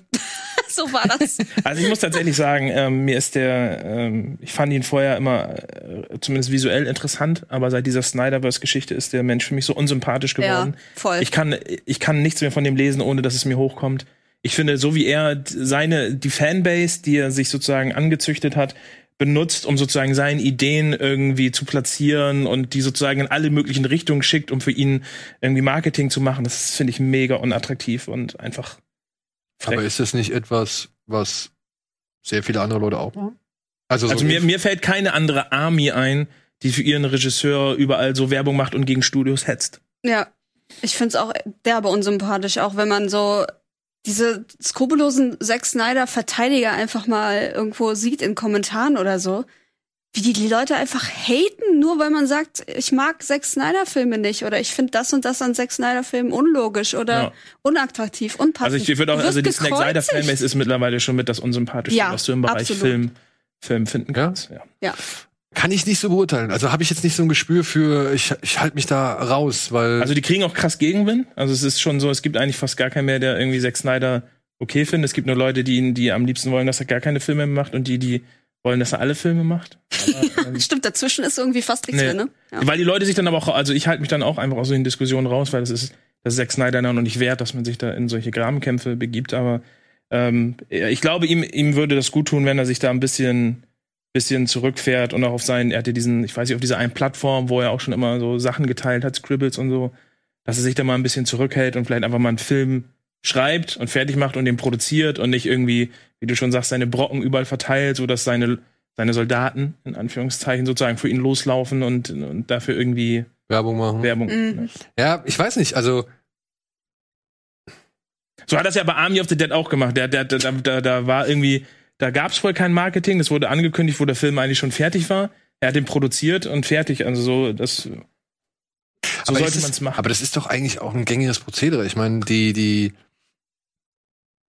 weiß ich nicht, die Macher von Transformers füttern ihre Fanbase, die Macher von Star Wars füttern ihre Fanbase. Ja, aber da hast du nicht so eine Reaktion oder du hast nicht dieses, da steht Michael Bay und sagt allen, hier geht jetzt für mich in den Kreuzzug, das und das muss passieren. Ich möchte diesen nächsten die machen ja, die machen ja nur. Werbung, wenn der, wenn der, Trans der Transformers-Film ist ja angekündigt, dass der kommt.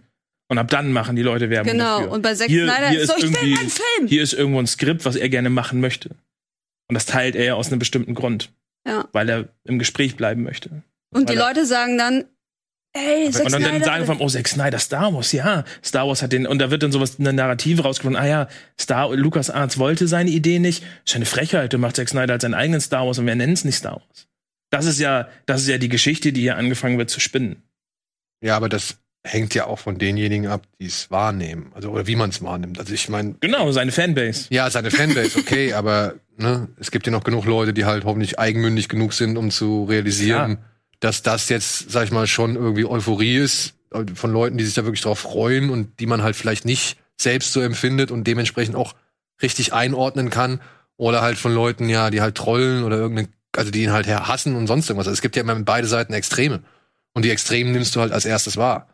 Ja, aber das Problem ist, dass er halt durch sowas seit dem, seit dem Snyder Cut halt fast jede Woche ist er irgendwo in den News, ohne, ohne irgendwas Konkretes zu haben, sondern es geht immer irgendwas, was er nicht gemacht hat, was er noch machen will, was die Leute sehen wollen, aber es ist, also es ist nichts, nichts Handfestes. So, er hält sich im Gespräch durch irgendwelche Gerüchte, durch irgendwelches Hin und Her mit Studios. Nicht, weil er mal gute Arbeit abgeliefert hat, vielleicht. Und das finde ich halt schwierig er stellt sich halt durch seine, durch sein Standing in seiner Fanbase immer sehr krass in, ins Rampenlicht. Oder lässt sich ins Rampenlicht stellen. Weil eigentlich ist diese News ist ja eigentlich nichts wert. So, Nö. also, da also, hättest du auch in einem halben, sagst du, ist so schön, komm im halben Jahr nochmal wieder, wenn du ein fertiges Drehbuch hast. Oder wenn du einen Produzenten gefunden hast. Äh, Schreiben Sie. Also nee, das Ding soll ja auf Netflix kommen. Wenn ich es jetzt richtig verstanden habe. Sozusagen als Nachfolger dann, weil Mhm. Army of the Dead so gut funktioniert hat. Äh, Rebel Moon äh, soll der nächste Film werden. Dreharbeiten sollen Anfang 2020 beginnen. Krass, war dass der Name Jahr. Rebel Moon schon so, so stark Star Wars Vibes, äh, finde ich, versprüht. Ja gut. Rebel Scum ist ja auch Kein untrennbar. Mond, ist eine Raumstation. Ja, ist ja ist halt untrennbar. Ich meine, gut. Ich bin gespannt, wie viele Sporen man dann noch erkennen kann, wenn da wirklich ein Film draus wird und man am Ende irgendwie dann ein Ergebnis hat. Sind Lichtschwerter eigentlich äh, geschützt? geschützt? Uh, Frag mal. Star Crash.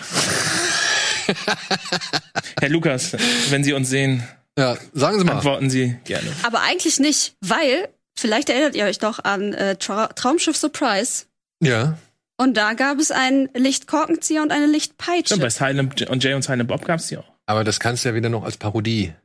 Mm, Verkaufen. ja. ja. gut. Aber du kannst theoretisch andere Lichtgegenstände bauen. Es muss ja nicht ein Schwert sein. Es kann ja auch. Eigentlich, Weiß oder? nicht, Ich meine, es gibt tausend Laserwaffen in tausend verschiedenen Science-Fiction-Filmen so oder oder oder Laser-Handfeuerwaffen. Mhm. Hat ja auch keiner ein Monopol drauf, oder? Nö. Also Blaster dürfte man ja eigentlich nicht auf dem, auf dem oder ist das Lichtschwert? Na, der hat So ikonisch könnte es schon der hat sich sein. bestimmt schützen lassen. okay. Gut. Wir gehen kurz in die Werbung und haben noch gleich zwei weitere Themen, aber dann müssen wir mal voran machen haben noch viele Filme vor uns.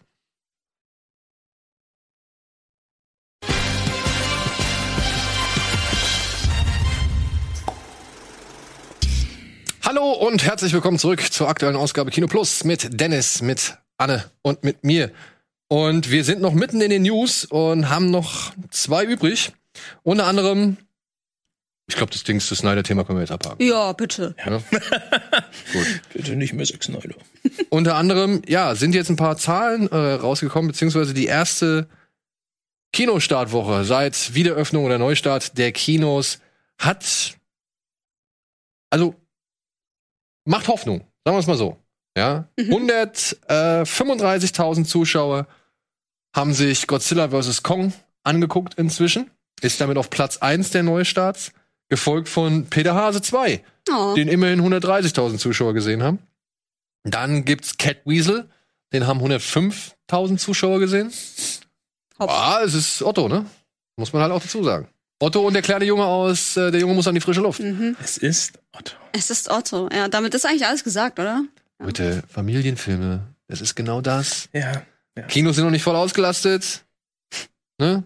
Wer traut sich? So, und dann haben natürlich die Horrorfilme profitiert. Conjuring 3 hat tatsächlich noch 120.000 Zuschauer in die Kinos gelockt und A Quiet Place Zwei. 2 hat ist direkt danach und aber was auch schön ist, Nomadland hat auch noch mal 65.000 Zuschauer ins Kino locken können. Ja, das sind keine starken Zahlen. Man denkt sich, oh Gott, Ja, aber es geht ja jetzt wieder. klingt alles so wenig, aber die Kinos sind halt eben, wie gesagt, noch nicht voll besetzt.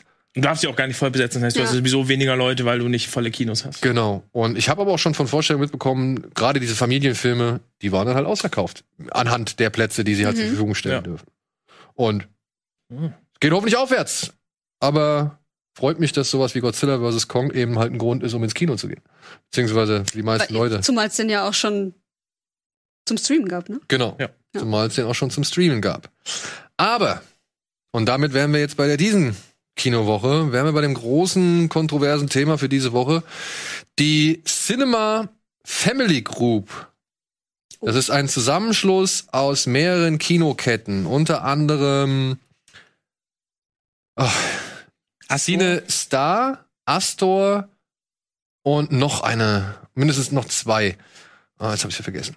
Und die haben jetzt, äh, ah ja, Cineplex, Kinopolis, die Filmpalast-Gruppe und die Astor-Gruppe.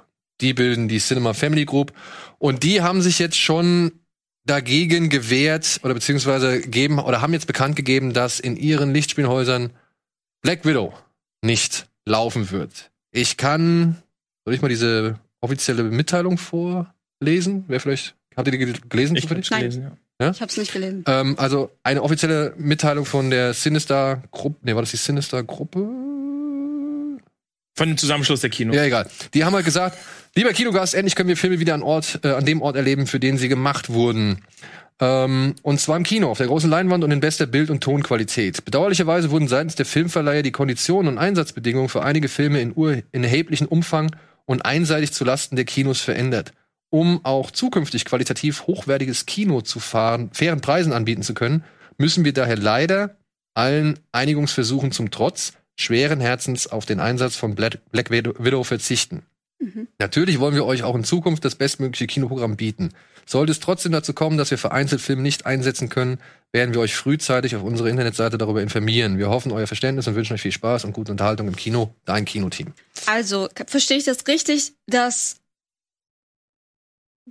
Disney quasi im Endeffekt oder wer auch immer zu viel von den Kinos verlangt an Kohle dafür, dass die Black Widow zeigen dürfen? Das ist zumindest. Das ist jetzt das, was, ähm, Man daraus diese, was man daraus lesen Okay. kann. Ja? Wir hatten, es gab ja schon mal die Diskussion, glaube ich, um Star Wars und Avengers, dass ähm, Disney, glaube ich, und das war das einzige Mal, dass irgendwie auch Zahlen genannt wurden, dass die 50 Prozent oder bis 50 Prozent vom Kinoticket sozusagen haben wollen, plus sozusagen vorgeben, ähm, je nach Größe des Kinos, in wie viel Seelen der laufen muss und wie oft am Tag. Wie lächerlich bitte, weil die sollen froh sein, dass nach der Pandemie die Leute wieder ins Kino gehen. Dann das, die Preise noch zu erhöhen und das, dann zu riskieren, dass die Kinos sagen, dann zeigen wir halt euren Naja, Film nicht. Naja, das Problem ist halt, dass die natürlich, und das ist wahrscheinlich das größte Problem daran, wenn du in, in einem gewissen Grad schon Monopolist bist, dass es dir eigentlich relativ egal sein kann, weil du auf diese kleinen Kinos eigentlich verzichten kannst. Weil zum einen ist das Film zum, es wird der Film ab morgen ähm, sozusagen zum Stream schon möglich sein für einen Aufpreis. Wird ab Oktober frei zum Stream sein. Und ähm, dieser ganze Zusammenschluss dieser Kinos, wenn ich das richtig ähm, recherchiert habe, besteht halt aus verschiedenen kleinen Kinos. Zum Beispiel das Savoy ist da zum Beispiel auch mit drin. Ja, die gehören zu Astor. Genau, richtig. Aber die großen Cineplexe, die international geführt werden, zeigen den Film trotzdem. Ja. Das heißt, die Kinos, wo sozusagen eigentlich die Masse sowieso immer hingeht, wird diesen Film zeigen, wird dadurch Einnahmen machen. Und ähm, zumindest wenn du Teufels Advokat spielen willst, muss natürlich auch ein Verleiher oder auch ein Produzent wie Disney natürlich auch sehen, dass die während, während Corona auch Umsatzeinbußen hatten. Wahrscheinlich nicht so schwerwiegend, wie es im Kino war, Hm. aber die sagen auch, klar, wir müssen auch irgendwo unser Geld für dieses Projekt reinkriegen. Ob Ja, das jetzt dann moralisch mir- richtig ist oder nicht, steht natürlich auf einem denke ich anderen mir, Blatt. Disney, ey, die schwimmen Geld, Alter. Kommt es dir also auf so. Also muss das unbedingt Ja, sein? aber die sind halt auch kein Samariter. Richtig. Weißt du, die, die, also Das die machen ist auch das nichts. Problem. Die machen halt Deren Verluste belaufen halt dann sich auch auf 4 Milliarden, nicht Ja. 400. Das ist halt immer das Problem in diesem ganzen Umsatz, weißt du, nur weil die Ah. mehr fliegen, die machen mehr Geld, aber die haben natürlich auch mehr Kosten. Das ist doof. Also ich, ich, ich glaube persönlich, ich kann verstehen, warum die das machen und aus einem, aus einem moralischen, aus, einer- aus einer moralischen Sicht würde ich sagen, ja, ich finde es gut, dass da jemand gegengeht und sagt so, ja, das ist zu viel, was Disney verlangt. So, das finde ich nicht in Ordnung. Ich finde es aber auch schwierig, dass, dass Kinos, die gerade jetzt in der Situation sind, wo sie auch die Zuschauerschaft brauchen, die so einen Film anzieht, nämlich eine große Zuschauerschaft, die vielleicht auch, obwohl sie Blockbuster gerne sieht, eben in ein Kino wie das Savoy geht, was, was ich vorhin noch gesagt habe. Das Savoy bietet den Film vielleicht auch in OV an und du hast auch in einer Stadt wie Hamburg internationales Publikum, die lieben gerne den Film in Originalton im Savoy gucken wollen. Die jetzt nicht mehr in das Kino gehen, sondern in ein anderes Kino gehen werden, wo OV läuft oder ihn streamen wollen. Das heißt, sie, die wo Kinos sie nur in OV gucken können. Ja. Genau. Das heißt, die Kinos begeben sich jetzt in eine Situation, die für sie sowieso kritisch ist, zusätzlich in eine Situation, wo sie auf ein großes, großes Zugpferd verzichten. Das Gute ist, ich glaube, nächste oder übernächste Woche kommt schon Fast and Furious. Der wird sozusagen, Ja, aber jetzt, und das ist jetzt das nächste Ding, ne? Ich glaube, also meine, so wie ich das jetzt ein bisschen anhand von Artikeln überblickt habe, das große Problem ist ja nicht wirklich, dass Disney 50 Prozent von dem Kinoticket haben möchte, Sondern- sondern das große Problem ist, dass der Film ab morgen auch zeitgleich zum Streamen angeboten wird. Und dass die Fenster, ja, ich meine, der ist im Oktober, ist der jetzt schon wieder umsonst erhältlich, dass Ja. die Fenster Ja. halt zu klein werden. Also die Exklusivität genau, das hat das Savoy zum Beispiel, dass der Film dadurch nicht mehr, nicht mehr, nicht mehr Wert fürs Kino hat. Genau. Und, und das sozusagen, wenn sie denn zeigen, zeigen müssten, dass eventuell weniger Leute ins Kino kommen, dass die Kosten, um den abzuspielen, größer sind als das, was sie einnehmen. Aber ich finde, dieses Argument, wenn ich da so reingrätschen darf, ist halt jetzt nichts, was man sozusagen Black Widow oder Disney sozusagen auferlegen kann, weil das ist, das ist die Zukunft, die alle Produ Produzenten anstreben werden, dass Filme Ja, gut. so schnell wie möglich entweder auf anderen Streaming-Plattformen bereitgestellt parallel. oder auf einer eigenen. Warum sollen denn, und das ist auch wieder eine relativ starke Businessseite, warum sollte ein, ein Produzent wie Disney überhaupt das Kino noch als Mittelsmann benutzen, wenn sie eine eigene Plattform haben? Ja, anscheinend machen sie es ja immer noch, sonst würden sie Black Widow nur auf Streaming veröffentlichen. Richtig, genau, aber das, aber das ist ja, das ist ja das Ding. Die Kinos werden sich so oder so mit einer solchen Situation abfinden müssen. Hm. Und die Entscheidung dann zu sagen, nein, dann zeigen wir diese Filme nicht, halte ich halt für falsch. Und jetzt, jetzt ist natürlich noch gerade vielleicht nicht ganz so schlimm, so ein Statement zu setzen, weil ich denke mal, das ist halt einfach ein Statement, dass sie Ja, sagen, genau, das glaub ey, wir auch. wollen uns hier nicht von euch so diktieren und rumschubsen lassen. Wir haben alle irgendwie gerade schwere Zeiten vor uns, nicht nur ihr, also nicht nur ihr Studios, sondern halt auch wir Kinos. Und das ging ja, das ging ja schon früher los. Das ging ja schon los bei Universal mit Trolls World Tour. Genau. Da hat dann AMC gesagt, eine der größten oder wenn nicht sogar die größte Kinokette der Welt, hat gesagt, nee, wir zeigen keine Universal-Filme mehr, weil uns ist das Fenster da zu gering, so, ja. Wir haben halt nicht mehr die Exklusivität. Es ging weiter mit Tenet, wo kleine Kinos viel zu viel für Tenet zahlen mussten während der Pandemie und als dann gesagt worden ist, wir bringen den jetzt in, in, ins Kino und um sich der, und, und konnten sich diesen Film nicht leisten, obwohl er eigentlich der Film gewesen wäre, der die Leute ranlockt. Aber da wurde halt zu viel Geld aufgerufen von Warner. Oder beziehungsweise da waren die Gebühren oder die Anteile auch ebenfalls hoch. Also das Problem ist, dass sie das jetzt gerade alle machen. Und dass die Kinobetreiber jetzt auf so einem Posten stehen, wo sie sagen müssen, ey, wir müssen uns oder wir wollen uns dagegen wehren, dass die das halt parallel an den Start bringen. Ja. Ja. also dass sie halt, dass wir es ins Kino bringen, wo wir ohnehin schon nicht so viel an dem Film verdienen und parallel dazu verdienen die noch mal extra, indem sie es halt auf ihren Streamingdienst packen so, ja. Und da kann ich auch verstehen, dass man da sauer ist, beziehungsweise ich finde es auch nicht, ich finde es eine unschöne Entwicklung, aber Auf der anderen Seite muss man auch sagen, in Amerika zum Beispiel hat sich gezeigt, dass Godzilla vs. Kong im Kino deutlich mehr eingespielt hat als über HBO Max. Und obwohl der Film über HBO Max erhältlich war, sind trotzdem die Leute ins Kino gegangen. Also, Das ist halt auch das Problem, die haben, es, es gibt ja gar keine, gar keine belegbaren Ergebnisse vorher, um zu schauen, wie extrem wirkt sich Streaming auf das Kinogehen aus. Ja. Das ist genau das gleiche, wie damals alle gesagt haben, illegale Raubkopien werden die Leute nicht mehr, wer vom Kino weghalten. Nichts ist passiert. Die, die Kinofilme machen mehr Geld als jemals zuvor. das Fernsehen war der Tod So, fürs Kino. Genau. Die Aber, also, VHS-Kassette. ich kann das, der ich kann Tod das auch nachvollziehen, aber ich finde es halt schwer. Ähm, zum einen, also ich glaube, es geht in eine Entwicklung, die ich halt vor ein paar Monaten auch hier schon mal angesprochen habe, dass eventuell es wirklich diese kleinen Programmkinos, ich hab, die werden nicht sterben, die sind jetzt auch während Corona irgendwie nicht, zumindest nicht in so einem Maße, dass es irgendwie groß, groß gemacht wurde.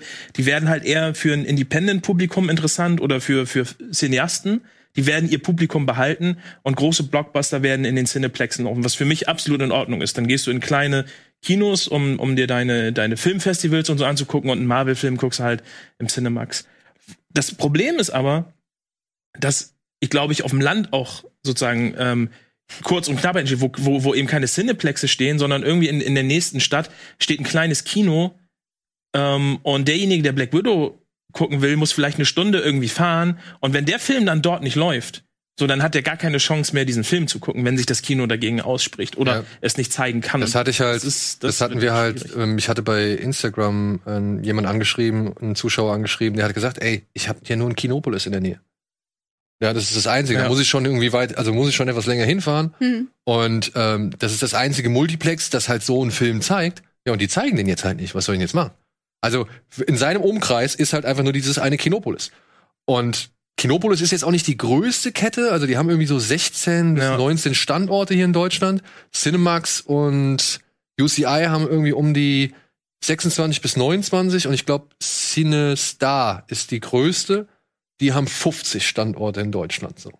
Mhm. Und das sind aber halt dann ja Weiß ich, ich weiß es halt nicht. Also für mich hat sich Das ist halt schwierig, weil ich habe halt das den oder wir haben halt den Vorteil, wir haben hier sau viele Kinos, Ja, ja, ja. Aber Aber das ist halt das Problem. Du kannst ja, du kannst ja eine solche, solche Situation, deswegen finde ich das Statement noch ein bisschen zu vage. Du, du, du brauchst ja Unterstützer und die Unterstützer sind ja eigentlich deine, die Leute, die in dein Kino kommen. Wenn du sie aber, wenn du aber als Konsument sozusagen dir nur wichtig ist, dass du den Film siehst und dir wird das verwehrt, also wie holst du den dann ab? Du musst ihn ja mit irgendwelchen Argumenten auf deine Seite bringen und dann, wenn derjenige sagt, der dich angeschrieben hat, so, ey, ich bin großer Marvel-Fan oder ich will Black Widow gucken und jetzt kann ich das nicht, so, für den ist dann in dem Augenblick nicht wahrscheinlich nicht Disney der Bösewicht, Sondern das sondern Kino. das Kino. Hm. hoffentlich und, nicht. Und, ja, aber du musst, deswegen finde ich, dass diese, diese, diese Pressemitteilung reicht halt, glaube ich, nicht, um, also um den größeren Rahmen sichtbar zu machen.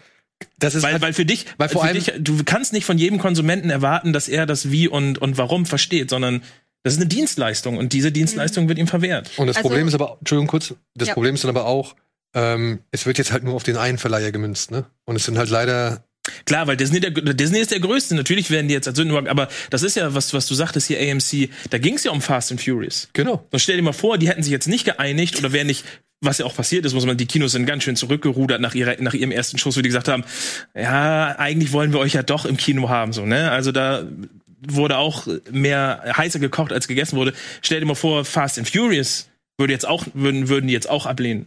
Was ja auch wahrscheinlich noch im Raum steht. So, da weißt du auch nicht, was jetzt, was jetzt ähm, Universal sozusagen dem der Kinokette dort an Ja, Gebühren. Aufdrückt, ne? Ja. Also ich, ich denke, dass egal wie man es dreht und wendet, der, die Kinos sind die Gearschten, finde ich. Zum, Weil entweder Ja. sie kriegen die Schuld von den Leuten, die dann ihre Filme nicht mehr sehen können, oder sie kriegen vom ähm, Verleiher einen auf den Deckel, weil die sagen, hier, äh, warum zeigt ihr unsere Filme nicht mehr? Ja, wir können eure Filme nicht mehr zeigen, weil ihr zu teuer seid, weil ihr gleichzeitig streamt auch noch. Ich weiß ja nicht, ob das ob gearscht das richtige Wort ist. Ich, ist, ich, ich sehe es halt als eine Entwicklung für die Zukunft und in solchen Entwicklungen bleiben halt manche Sachen halt auch einfach auf der Strecke. Ja, aber ich finde So. die Position der Kinos ist jetzt schon die undankbare. Mhm. Also das ist Nat ja, natürlich, sie ist undankbar, aber aber was ist dann die Lösung? So die die Lösung ist, dass entweder dass entweder dass entweder ähm, Verleihe anfangen äh, ihre Gewinnmaximierung oder ihr ihre was ja auch Marketing ist, wenn du sagst, ich möchte gerne, dass Black Widow in jedem Saal mindestens einmal um 20 Uhr läuft oder sowas, dass sie das zurückschrauben und deswegen sozusagen in, in ihrer Businesswelt sozusagen weniger Geld machen. Das, das, also das kannst du ja einem, so einem Konzern auch nur sehr schwer, sehr, sehr, sehr schwer, weil die haben es halt nicht nötig. Ich glaube, die Kette ist viel, viel länger und viel, viel größer. Und die müsstest du eigentlich von Grund auf, äh, wie soll man sagen, revolutionieren oder revisionieren. Denn muss dieser Film wirklich, wo wir jetzt gerade hier Black Widow haben, muss dieser Film wirklich 150 Millionen Dollar kosten? Nee. Muss eine In der, Scarlett in der Johansson, Produktion. ja, muss eine Scarlett Johansson, muss die, äh, kann die nicht auch mit 10 Millionen nach Hause gehen oder braucht die unbedingt 20? Also, weißt du, und, und dann aber auch die Agentur, die halt sich um die Promotion kümmert, so. Muss die irgendwie Ja, aber da einen machst du jetzt, kriegen von, ich weiß, nein, ich, weiß auch, was du hinaus willst, aber du machst eine Diskussion, auf die wir auch über Fußballer führen können. Über Genau, Ja, ja, Formel 1 genau. das aber das ist das Ding. Werbung, Werbung und Businessmodelle und vor allem dieser Schlagbegriff Wachstum, Ja? ja, die haben dafür gesorgt, ist doch genau der, der gleiche Dreck mit den, mit den, mit den, ähm, na, Einschaltquoten, die hier in, bei, bei den öffentlich-rechtlichen ermittelt werden, so, ja. Die haben sich da Zahlen und Marktwerte und Prozentanteile irgendwie in, in, in Geldbeträge übersetzt. Das steht in keiner Relation. Also guck doch mal, was eine aber Werbeminute Frage ist- irgendwie bei aber- ZDF aber die- während dem aber WM-Spiel oder der ist ja EM-Spiel kostet. Das ist doch Und, Quatsch. aber ich meine, wir, wir machen da jetzt ein echt großes Fass auf. Und Ja, ja, ich, ich- finde, ich finde, deine Frage ist auch berechtigt, aber wer, wer oder, oder wen würdest du oder wen sollte man dann dort irgendwie ermächtigen, zu sagen, wie viel ist zu viel und wie viel ist genug? Also in meiner idealen Welt, die niemals existieren wird, würden Verleiher einfach kulanter sein. Und würden, also gerade wenn man ein Mono- Monopol hat wie Disney, die einfach denen mittlerweile fast alles gehört, dann würden die halt in meiner wunderschönen Welt sagen, hey, wir streamen auch, wir haben so viele Einnahmequellen, wir wollen, dass unsere Filme in Kinos laufen, also sagen wir den, Verla äh, den Leuten, okay, wir verlangen nicht so viel, dann laufen die in allen Kinos und vor alle sind glücklich. Vor allem in, in der Situation, in der wir uns befinden, weil ich ja vorhin auch gesagt, Disney hat natürlich auch unter, ist auch unter, unter der Pandemie gelitten. So, ne? Unter Einflüssen. Und dann zu sagen, Naja, da, dann, dann zu sagen, wir, wir sitzen alle in einem Boot, der erste Kinofilm, der nach der Pandemie ins Kino kommt, dort, dort senken wir die Gebühren, Ja. damit ihr, damit alle die Möglichkeit haben, diesen zu zeigen. Das wäre halt, das wäre meiner Meinung nach auch moralisch der richtige Das Weg wäre gewesen. richtig geil gewesen. vor allem, Aber- vor allem, ey, das ist doch, wir leben doch heute in Zeiten, wo Auswahl und Vielfalt ein Thema ist. Ich kann doch frei entscheiden, ob ich mir diesen Film auf einem Streamingdienst angucken möchte oder ins Kino gehe. Mhm. Genauso wie ich darüber frei entscheiden würde, ob ich mir den illegal runterlade. Ja. So, ja. Aber da muss man doch auch ein bisschen Vertrauen haben, dass die Leute, die ins Kino gehen wollen, ins Kino gehen und die, die streamen wollen, die streamen zu Hause. Ich glaube, das Problem ist, dass halt dieses, dieses, dieses ganze Konglomerat halt, das ist so riesig. Weißt du, da, das ist nur noch, das sind nur noch Zahlen, die hin und her geschoben werden.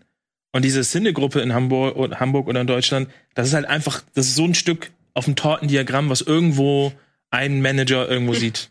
Ja. Und das, da wird entweder ein X Vor allem, gemacht ein oder ein amerikanischer Haken. Konzern ist, ne? Ja. Ja. Und das, ähm, wie du sagst, eigentlich, eigentlich bräuchtest du für, für jedes Kino bräuchtest du so einen, so einen, so einen Salesman, der auch immer, der die, der die Filme noch persönlich ins Kino bringt, der, der sozusagen merkt, was da für Leute, aber das Ja. ist halt, Also theoretisch sollten sich schon, ich weiß nicht, ob das überhaupt einen Sinn hat, dass man sowas zum Beispiel hier für, oder für jedes Land einzeln macht.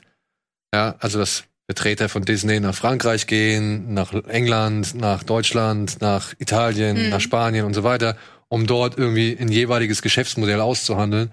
Aber es müssten sich schon alle Studios irgendwie mal mit allen möglichen Kinoverleihern hinsetzen und sagen, Leute, ja. wie wollen wir unsere Zukunft gestalten? Ja. Ja. wir wollen alle Geld verdienen, wir müssen alle existieren. Wie kriegen wir das Bestmögliche raus? Das findet leider nicht statt. Und das ist sehr schade. Ja. Ich glaube, es ist, also, man sagt ja immer, die mit der Macht sind die mit dem Geldbeutel. Also, wenn wir jetzt sagen, ich bleibe dem Kino treu, ich gucke immer alles im Kino, die Streamingdienste können mich mal. Und wenn das äh, 20 Millionen andere auch tun würden, dann wäre das ja schon eine krasse Message. Also es liegt halt auch an den Leuten an sich, Ja. wenn sie sagen, ey, ich liebe Kino, dann gucke ich mir auf jeden Fall auch Kinofilme an. Es muss ja jetzt nicht unbedingt Black Widow sein, aber wenn, wenn ein guter Film irgendwo läuft, dann gucke ich mir den halt an. Und ja, wenn der zwei Monate später auf irgendeinem Streamingdienst ist, ich will ihn trotzdem im Kino sehen. Aber das ist halt, das ist halt, das ist halt die, das ist halt die Frage, die die nächsten Jahre sozusagen bestimmen wird.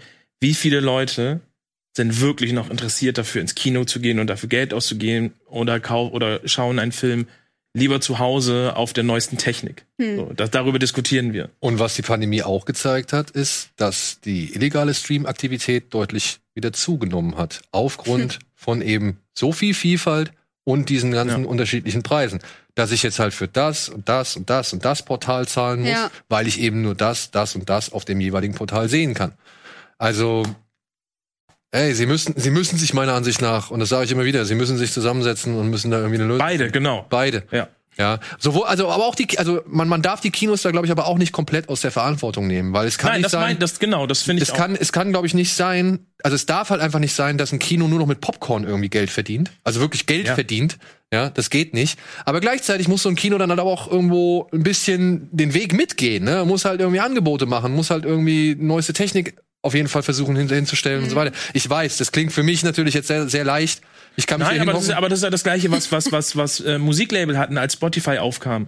So, die alle, alle haben auf, auf, auf äh, Streaming-Dienste geschimpft. Napster wurde irgendwie zum, zum, zum Teufel erklärt. Und, und jetzt hat irgendwie jeder zweite einen Spotify-Account, wo du für, für 10 Euro pro Monat irgendwie die Musikbibliothek der Welt irgendwie anhören kannst. Das ist halt einfach eine Entwicklung, die passiert und, und die, auch die, die wird nicht aufgehalten. Und das ist halt die Frage. Entweder, entweder reißen sich die Kinos und äh, Verleiher zusammen und finden eine Lösung, oder es wird zwangsläufig irgendjemand auf der Strecke bleiben. Und es Und- gibt noch genug Leute. Und die Leute CDs werden zu dem, Platten. zu den Dingen hingehen, die am günstigsten sind. Ja, ja. Also im, im Endeffekt, ich finde es auch schade.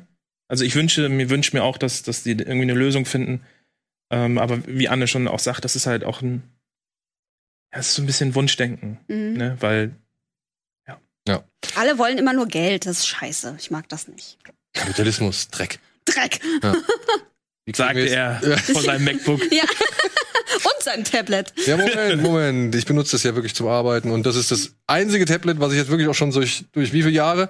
Es ist jetzt die 350. Sendung. Ich wollte glaub, gerade sagen, also wenn, wenn du dir, 300 das, wenn du dir den. Umklapp anguckst, dann hast du da schon dein Geld auf jeden Fall rausbekommen. Ja. Noch 15 Folgen und man kann uns jeden Tag eine Folge gucken. Also im Jahr. Oh, man kann ein, ein Jahr. Okay, ey, ich glaube, wir gehen mal kurz in die Werbung. Wir haben jetzt schon wieder so viel über dieses Thema geredet, beziehungsweise so ausschw ausschw ausschweifend. Äh, wir müssen einmal kurz irgendwie ein bisschen koordinieren, was wir jetzt gleich machen und dann ansonsten, ja, melden wir uns gleich zurück nach der Werbung.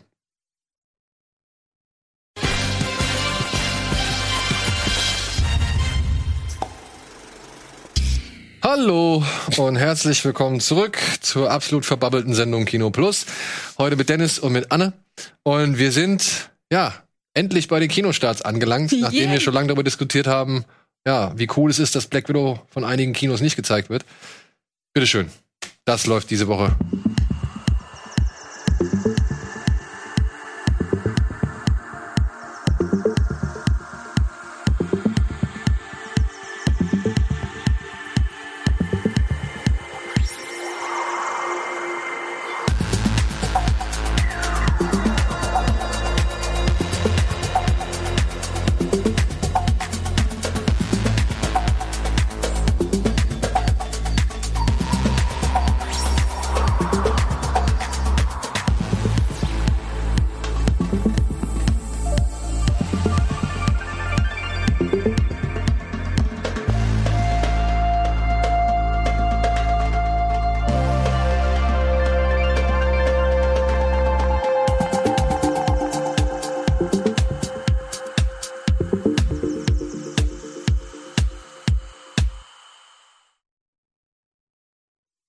Jetzt das, hat man das schon gehört? Hoffentlich nicht. So. Was kommt heute im Kino? Was wir ganz schnell abhaken können. Ich weiß nicht, ob der Film jetzt äh, mit im Supercut enthalten war, aber es kommt mal wieder eine High-Concept-Komödie ins Kino, die ein bisschen mit dem Untäglich-Thema spielt. Denn Untäglich grüßt die Liebe handelt davon, dass ein Mann kurz nach der Hochzeit plötzlich, ja, in der Situation steckt, dass alle paar Minuten sein Leben ein Jahr weiter voranschreitet. Oh. Also, ja. Alle paar Minuten ist wieder ein Jahr vorum, also vorbei. Also Mhm. eben, sie ist plötzlich schwanger, plötzlich hat sie in der nächsten Minute hat sie das Kind da oder irgendwie ein paar Minuten später ist das Kind da und so weiter und so fort. Ist das der neue Shyamalan-Film? Nee, Nee. Dafür gibt's Applaus jetzt. aber das könnte natürlich äh, schon so ein bisschen die Idee dahinter sein. Ne? Also man könnte vielleicht auch einen Horrorfilm draus machen. Ich habe ihn nicht gesehen, äh, aber vielleicht ist das ja für den einen oder anderen interessant. Guck, da ist das Kind, Hallo, Kind. Plups. geht in, geht in 20 Minuten zur Schule. Ist auch dein Traum, oder? Ja, wäre geil. Eine Woche ausgezogen. Uiuiuiui. Nein, meine lieben Kinder. Kinder, wenn ihr das Ich, irgendwann mal heute um Kopf schaut. und Kragen, ne? Also nochmal. Guck da geht- kommt der Schweiß schon auf die Stirn. Ich wähle nicht Armin Laschet. Ich wiederhole es hier nochmal. Und ich werde auch nicht, ich werde auch nicht froh sein, wenn meine Kinder das Haus verlassen. So. Gut. In Zeiten wie diesen ist vielleicht so eine, Konz äh, so eine, eine Komödie ja genau das Richtige. Muss man vielleicht nicht so viel nachdenken, sondern einfach die. Gute Komödien sind auch sehr selten geworden. Ja. Ja, Absolut. kommen nicht mehr so oft. Oder so reinrassige Komödien kommen, glaube ich, nicht mehr so oft. Nee. Ja, was uns vielleicht zu dem nächsten Film bringen könnte, denn da habe ich auch festgestellt, hm, warum ist der nicht einfach ein ganz einfaches oder mal ein bisschen weniger vollgeladenes Steinzeitabenteuer? Die Croods, alles auf Anfang startet. Yay. Ähm, ja, geht jetzt darum, setzt nahtlos an den ersten Teil an, die Familie von Gnu heißt der, glaube ich, oder, oder, oder heißt der? Gru? Nee. nee Gruk, Gruk, Ja. Gruk. Gnu ist doch von. Nee, Gru? Gru ist äh, Despicable Me. Minions, Äh, ich, ja. äh, einfach übersetzt, Oh genau. Die Familie von Grug zieht weiterhin durch die Steinzeit auf der Suche nach, ja, dem Tomorrow von Guy. Denn wir erfahren am Anfang des Films, dass Guys Eltern im Teer verendet sind Mhm. und er daraufhin oder seitdem auf der Suche ist nach einem besseren Morgen, nach einer Zukunft, die irgendwie strahlend ist und irgendwie alles andere als seine Vergangenheit. Unterwegs sind ihm halt die Familie von Grug begegnet, äh, ist ihm halt die Familie von Grug begegnet und er hat sich in Eve verliebt. Und jetzt auf ihrer Reise landen sie plötzlich in einer Art Paradies. Ja, wo es wirklich viel, viele, viele Früchte gibt, viel zu essen, alles sieht super aus. Und dort treffen sie auf die Bettermans Die oder die Bessermans. Mhm. Ja, äh, so eine Art äh, New Age Hipster für die Steinzeit, die die Familie erstmal bei sich aufnimmt, unter anderem aufgrund der Tatsache, dass sie Guy kennen. Sie teilen mit Guy eine gewisse äh, Vergangenheit und stellen sich dann oder beziehungsweise wünschen sich dann, dass Guy der zukünftige Mann ihrer Tochter Dawn wird, mit der sie halt dort im Paradies leben, die Bessermanns. Und das führt halt im Laufe des Films zu einigen Problemen, Problemen und Entwicklungen und Katastrophen. Mhm. Und es kommt noch so viel mehr. Und ja.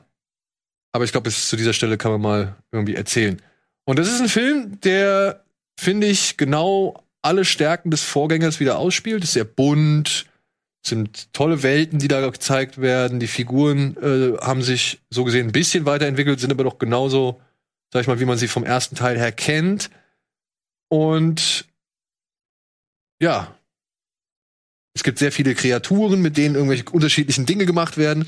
Das stimmt. Ich bin gespannt, wo das Ganze hinführt. Ja, wo das Ja, genau. Was ich ist der versuch- Punkt, Daniel? was mein Punkt ist. Mein Punkt ist, ich habe diesen Film gesehen und ich fand ihn auch wirklich gelungen als Fortsetzung. Ich fand den schön, der war unterhaltsam, der hat alles gemacht. Aber irgendwann habe ich mir gedacht, Leute, ein paar weniger zeitaktuelle Themen oder irgendwie Ja, ein, ne? paar, ein paar weniger Oh. Metaphern auf die Kinder. aktuelle Gesellschaftssituation oder auf, die, auf das aktuelle Weltgeschehen. Weniger hätten dem Film jetzt auch nicht geschadet. Der versucht halt wirklich unendlich viel abzugreifen. Mhm. Ja, ob es jetzt Female Empowerment ist, ob es jetzt irgendwie Fernseh- oder Internetabhängigkeit Rassismus. ist, Rassismus, ähm, dann aber auch, dass diese intelligenten, zivilisierten Menschen irgendwie mal vielleicht ein bisschen überlegen sollten, bevor sie die Welt zu einem besseren Ort vor allem für sich selbst machen, Was sie mit der Natur anstellen. was sie mit der Natur anstellen, dass man den inneren Höhlenmenschen oder dass man den Höhlenmenschen in sich so ein bisschen mehr akzeptieren und, und äh, sich an ihn aneignen sollte. Also im Endeffekt sagt der Film halt genau das gleiche wie Demolition Man. Ihr werdet ein bisschen ihr werdet ein bisschen schmutziger und ihr werdet ein bisschen sauberer. Ja, also ich glaube, das versucht dieser Film zu vermitteln. Und ich, Friede sei mit dir. ja, und ich habe mir halt, wie gesagt, irgendwann gedacht so, ja, irgendwie vermisse ich jetzt mal so eine richtige Abenteuergeschichte oder halt irgendwie einfach so ein, so ein Ding. So ein, so ein, so ein, weiß ich nicht, so ein Animationsabenteuer, was du halt irgendwie mit einer einfachen Geschichte noch irgendwie erzählen möchtest. Und wo dann halt gewisse, weiß ich nicht, gesellschaftskritische oder moralische Lehren drinstecken. Weißt du, was ich vermisse bei sowas? Ein Erzfeind. So in den klassischen 90er Disney und was weiß ich noch für Animationsfilmen gab's immer ein Ska oder es gab einen Richter Frollo oder es gab einen Rasputin. Einer, der wirklich grundböse war, so der Motive hatte, warum etwas nicht sein darf oder so sein muss, wie er es will. Und bei den Croods oder bei ganz vielen Sachen ist es so, dass immer am Ende alles so krass versöhnlich ist. So. Weißt du, immer ist alles so super toll fluffig und keiner muss so richtig dran glauben. Also klar gibt es da auch einen gemeinsamen Gegner in diesem Film, aber das ist jetzt nicht, das ist jetzt kein Charakter, wo du sagst, okay, das ist eine Ikone, den werde ich für immer in Erinnerung behalten. Zumal er auch nicht so im Mittelpunkt steht. Exakt, so der hat halt auch nicht so viel Screentime an sich. Und sowas vermisse ich. Ich mag das bei Ghibli sehr gerne, ne, dass immer alles so äh, versucht, nicht schwarz und weiß zu sein und so ein ähm, Common Ground für alles zu finden. Aber dass jetzt wirklich alle Filme immer darauf achten müssen, auch für Kinder gerade irgendwie so divers und politisch korrekt zu sein und dass es nicht wieder so einen Typen gibt, der wirklich echt ein Arschloch ist, so. Und dem man so richtig in die Fresse hauen kann. Also, das vermisse ich total. Ich finde das echt langsam ein bisschen viel. Ja, also diese Oder? Filme sind halt Also ich weiß nicht, ob ich dir da so, so richtig folgen kann. Also ich finde schon, dass ich finde auch, dass es, dass es schwierig wird, wenn du sozusagen alle möglichen gesellschaftlichen Themen irgendwie sofort in die filmische Erziehung irgendwie so sozusagen Ja. eingliederst. Aber ich finde, was das Bösewicht angeht, finde ich eher eine, eine positive Entwicklung, dass sozusagen nicht mehr nach klassischen Schwarz-Weiß-Motiven sozusagen Dinge abgebildet werden, sondern dass man sich auch alternative Erzählungen sozusagen auf ein Filmende sozusagen Klar, aber das machen ja auch genug Filme. Warum kann da nicht einer dazwischen Ach so, sein? ja gut, aber das kann, aber gut, aber das kannst du auch bei, das kann, das, das Argument könntest du ja fast bei jedem. Ich meine nur, weil ich jetzt mittlerweile so viele äh, gezeichnete Filme oder animierte Filme gesehen habe, wo alles so super fluffig versöhnlich wird. So und dann denke ich mir so, hm, also irgendwie vermisse ich so ein Kick-Ass-Ding. Ja, ne, ich vermisse halt eher sowas wie Evox, die Karawane, Karawane der Tapferen. Unsere Eltern sind von dem Riesen gefangen, alles klar, wir, bra wir, brauchen die, die, wir brauchen die Pelzviecher hier, komm, wir holen die raus. Das ist fertig. Daniel gräbt natürlich die Filme aus, die schon vor 40 Jahren irgendwo keinen vom, vom Ja, ja Kamin Ding. hervorgeholt haben. Es gibt, ja, dann, keine Ahnung, Goonies. Wir wollen den Schatz vom einäugigen Willi finden, weil ansonsten wird unsere, müssen wir auch wegziehen, weil unsere äh, Eltern die Wohnsiedlung nicht bezahlen können. Einfache Aufgabe, einfache Regel. Du hast die krit- gesellschaftskritische Botschaft, die hast du hinten ran noch mit den fiesen Bau. Aber ist hier nicht auch, ist hier nicht die, die wollen das neue Land, um dort glücklich zu leben? Weil die sonst von den Dinosauriern gefressen werden. Dinosaurier sind ja überhaupt kein Thema. Nö, ich, da haben super viele, das ist ja schon wieder das Ding. Da haben super viele Parteien, super viele Interessen. Du hast Eve und Guy, die wollen einfach nur, die sind verliebt, die wollen einfach nur zusammen sein. Dann hast du den Vater, der sagt, oh Gott, alles bricht auseinander, wenn, wenn die beiden jetzt ihr eigenes Leben aufbauen wollen. Das ist ja furchtbar. Und Guy will zudem noch rausfinden, was dieses Tomorrow ist, wo er hin soll. Und ist dann dafür auch äh, der, der Fortschrittliche, der alle Erfindungen. Also haben jetzt die Figuren meine, eurer Meinung nach zu viel Motivation? Ja, eigene? es, es gibt Es ist so- zu viel von allem. Genau, es ist zu viel von allem. Dieser Film ist halt so wirklich für die breiteste Masse, glaube ich, konzipiert, die man erreichen kann. ja, mir musst du es nicht erklären. Ja, ja. Ich fand den auch nicht gut. Ich fand auch den ersten schon nicht gut. Oh. Okay. Ich, ich finde, doch, ich mag die, die haben, die haben ein Ja, schönes. ich kann mit Steinzeitmenschen nichts anfangen. Nee, okay. Aber du meintest eben, Bill Murray schreit. da kriege ich so ganz unangenehme. In, Äh, diesem, in diesem Film wird so viel geschrien. Ja. Es ist, also das ist, das ist auch ein Argument, wo ich sage, okay, das ist mir schon fast so ein bisschen zu billig. Dann werden die Männer noch als die Bros dahingestellt, ne? beziehungsweise die, die, die Alpha-Tiere sind dann die Bros, die mit ähm, was sagen sie? Mit, mit einem starken Drang nach Bananen oder irgendwie sowas, oder die nur Bananen im Kopf. Ich weiß es nicht. Ist ja fast wie bei Fast and Furious 2. Ja. Ja, also, pass auf. Ich finde den, ich finde den, ich finde den gelungen. Der ist 95 Minuten lang, der läuft gut durch. Der hat für mich keine großen Hänge. Ich fand's halt einfach ein bisschen zu viel an zeitaktuellen Themen, Ja. die da eingebaut werden, so. Und manchmal hätte ich dann doch einfach gern schon mal wieder was Es hat, hat Einfaches. eigentlich nur noch das, so, ein- so, ein- so, ein- so ein Bambus-Handy gefehlt, irgendwie, die neueste Errungenschaft. Kennst du es schon? Dann in, Windows. ja, irgendwie sowas. Gut. Naja. Machen wir weiter mit einem Thriller mit hochkarätiger Besetzung, aber irgendwie ist dann noch nicht so wirklich viel draus geworden. Hm. The Little Things. Hat den jemand von euch gesehen? Yes. Ja? Worum geht's in The Little Things? Schwer zu sagen. Ähm, Pol- eine Frau stirbt. So fängst du das an? Ja, ich will halt nicht zu viel vorwegnehmen, weil da schon einige Dinge drin sind, ähm, die, die Hey, man nicht spoilern Also du sollte. kannst sagen, da sind zwei Polizisten, die haben eine gewisse Motivation, einen Serienkiller zu finden. Vielleicht hätte ich das noch gesagt, wenn ihr mir nicht einfach nach dem ersten Fakt einfach schon ins Wort gegrätscht hättet. Ihr Vögel. Also eine Frau stirbt. Frau. Ja, da stirbt, stirbt eine Frau und zwei Polizisten müssen das lösen und während die sozusagen diesen Fall bearbeiten, tun sich immer mehr Parallelen zur Vergangenheit der Polizisten auf und Jared Leto, der dort auch mitspielt, gerät ins Visier und dann entspinnt sich ein Netz von Merkwürdigkeiten, bei dem die Polizisten herausfinden müssen, wer denn nun wirklich hinter diesem Mord steckt. Sehr Zufrieden? schön, Dennis. Ich bin ja, Ja. zufrieden. Freunde, nicht immer vorverurteilen. Und Jen, John D. Hancock beweist abermals, dass er irgendwie keine schwungvollen Filme inszenieren kann. Das ist alles sehr ruhig und konzentriert und langsam erzählt. Ich mochte das. Ja? Ja. Ja. Ähm, wandelt ein bisschen auf den Spuren, so auch rein optisch von David Fincher Mhm. und Zodiac. Ja, ich hatte, ich hatte so ein bisschen so sieben gepaart mit Prisoners irgendwie so ein bisschen Ja, in die ja. Richtung. Jetzt nicht super viel Neues, aber ähm, ich finde allein für Denzel Washington, Rami Malek und für Jared Leto lohnt sich der Film. Jared Leto ist mein MVP in diesem Film, definitiv. Ja, also ich würde auch sagen, die spielen alle gut. Aber ich saß nach diesem Film trotzdem da und habe mich gefragt, was will der jetzt von mir? Naja.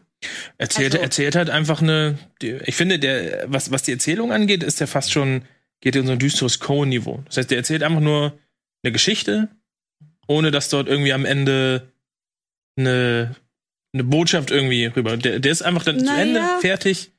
Und dann. Naja, das Ding ist, du siehst die ganze Zeit eigentlich diese beiden Polizisten, die versuchen, in einem Mordfall zu ermitteln. Oder halt in mehreren Mordfällen zu ermitteln. Beziehungsweise Denzel Washington ist ja ein Altgedienter, der schon längst aus diesem Department, wo jetzt diese Mordermittlung stattfindet, ausgeschieden ist, jetzt von einer anderen Dienststelle arbeitet und jetzt nochmal so gesehen durch Zufall wieder rangezogen wird und da behilflich sein soll, also Remy Malek behilflich sein soll. Und so wie dieser Film, sag ich mal, doch schon relativ lang verläuft, habe ich gedacht, okay, es geht darum, jetzt hier einfach den Fall aufzulösen und letztendlich vielleicht irgendjemand zu überführen.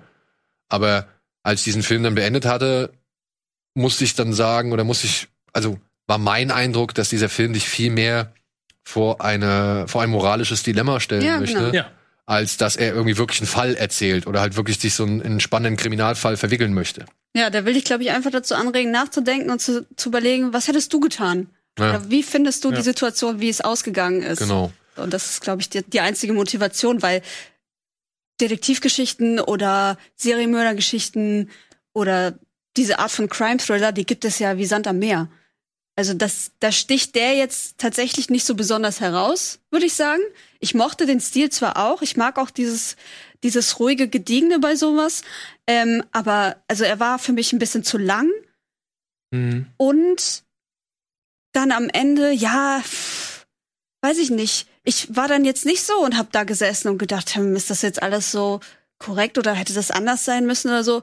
Das hat mich nicht besonders zum Nachdenken angeregt. Ich finde, dafür ging es dann am Ende auch zu schnell, sozusagen. Ja. Den, mit das dem, war so- Äh, Zack, zack und Ja, mit dem genau. Finale sozusagen. Und plötzlich ist der Film zu Ende. Ja? Und Ja. da muss ich sagen, da haben es Filme zum Beispiel wie Gone Girl von Fincher oder auch Gone Baby Gone von Affleck.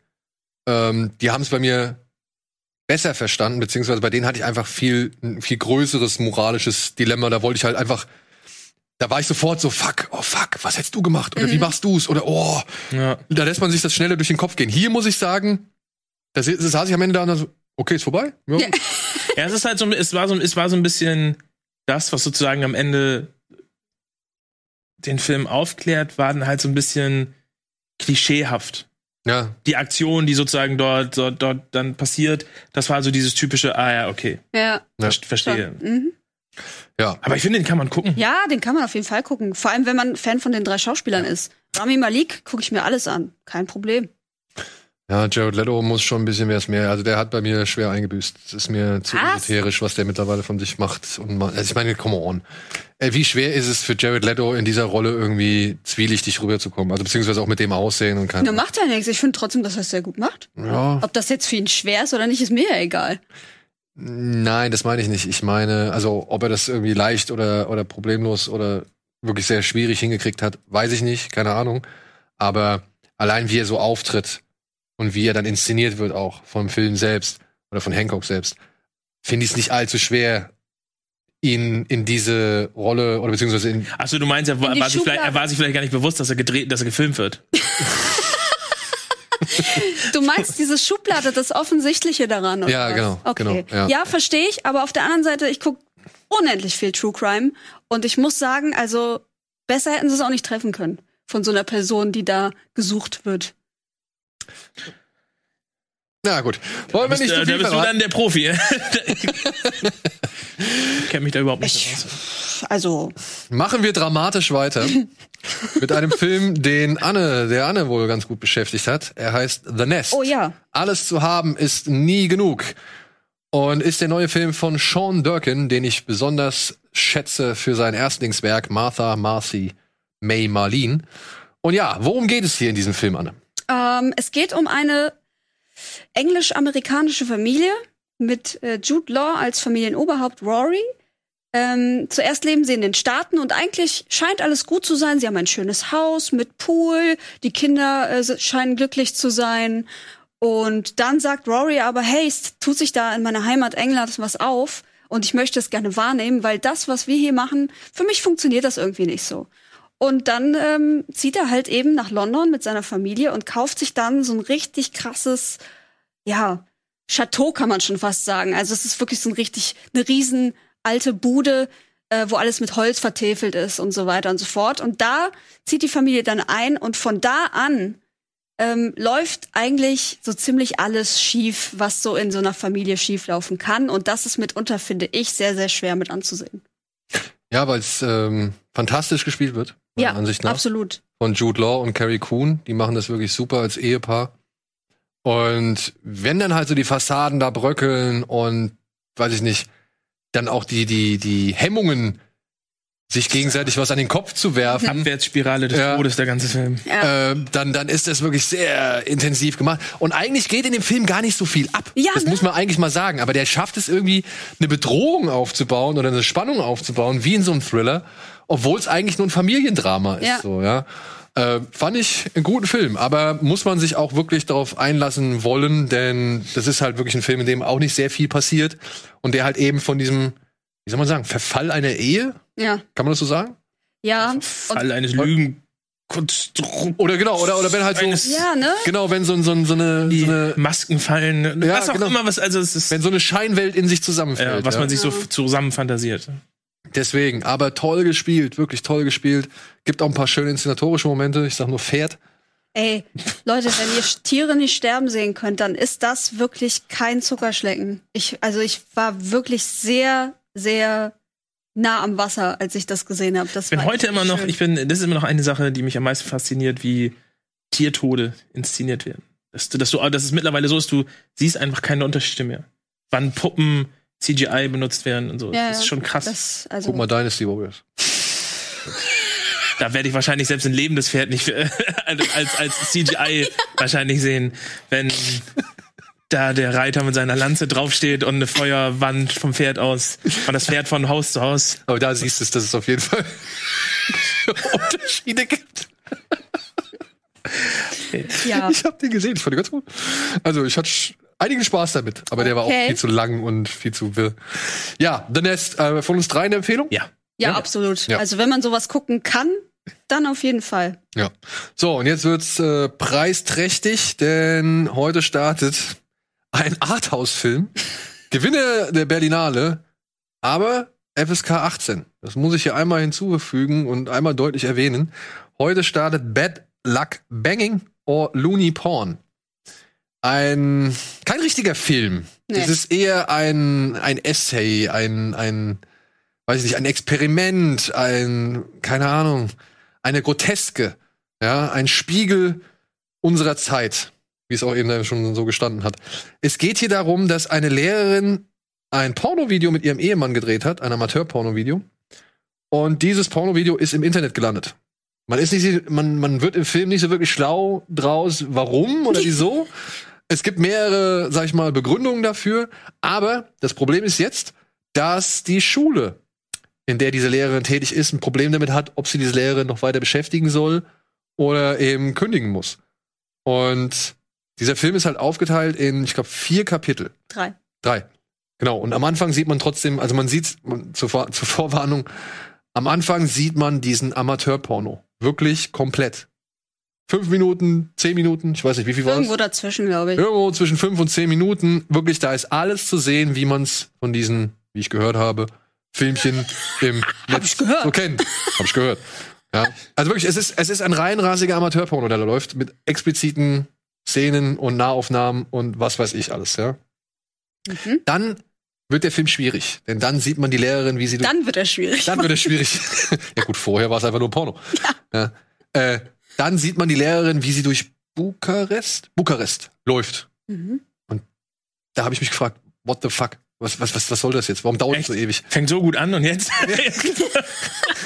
War, ich habe den Film zusammen mit meiner Frau, wir hatten einen Streaming-Link, äh, so einen Ansichtslink, und wir wollten den beim Essen gucken. Ja, ich hatte schon erfahren, dass da ein Porno drin ist oder dass das eine Rolle spielt, dass da ein Porno ins Netz gelangt ist, aber nicht, dass sie den so zeigen. Ja. Und wir saßen mit und- unserem Essen vor, vor, vor, auf dem Tisch, saßen wir da. wie, wie von 1 bis 10, wie stark war deine Erklärungsnot? Inwiefern? Was- Also, was ich, achso, warum das für, was das für ein Film ist? Ja. Achso, ähm, stark. So stark, dass Silke mir geschrieben hat. Pass auf, wenn du diesen Film guckst. Okay. Genau. Also, wir waren schon mal so, ich glaube, 8,5, würde ich sagen. Ja gut, jetzt ist, es klingt wieder so schlüpfrig. Oh, die gucken sich Porno an. Nein, es war halt einfach, du sitzt abends da, möchtest dir irgendwie, keine Ahnung, denkst dir, du guckst dir den Berlinale-Gewinner halt zum Abendessen rein. Oder beziehungsweise so beim Abendessen rein. Und dann siehst du halt erstmal das, was du da nicht sehen willst. Weil es war halt auch nicht, meiner Ansicht nach, sehr ästhetisch. Nein. Aber gut. Dann kommt dieser Film, also dann kommt der Film so in die Gänge und man sieht halt irgendwie, wie die Frau durch die Gegend läuft und einzelne Stationen abklappert.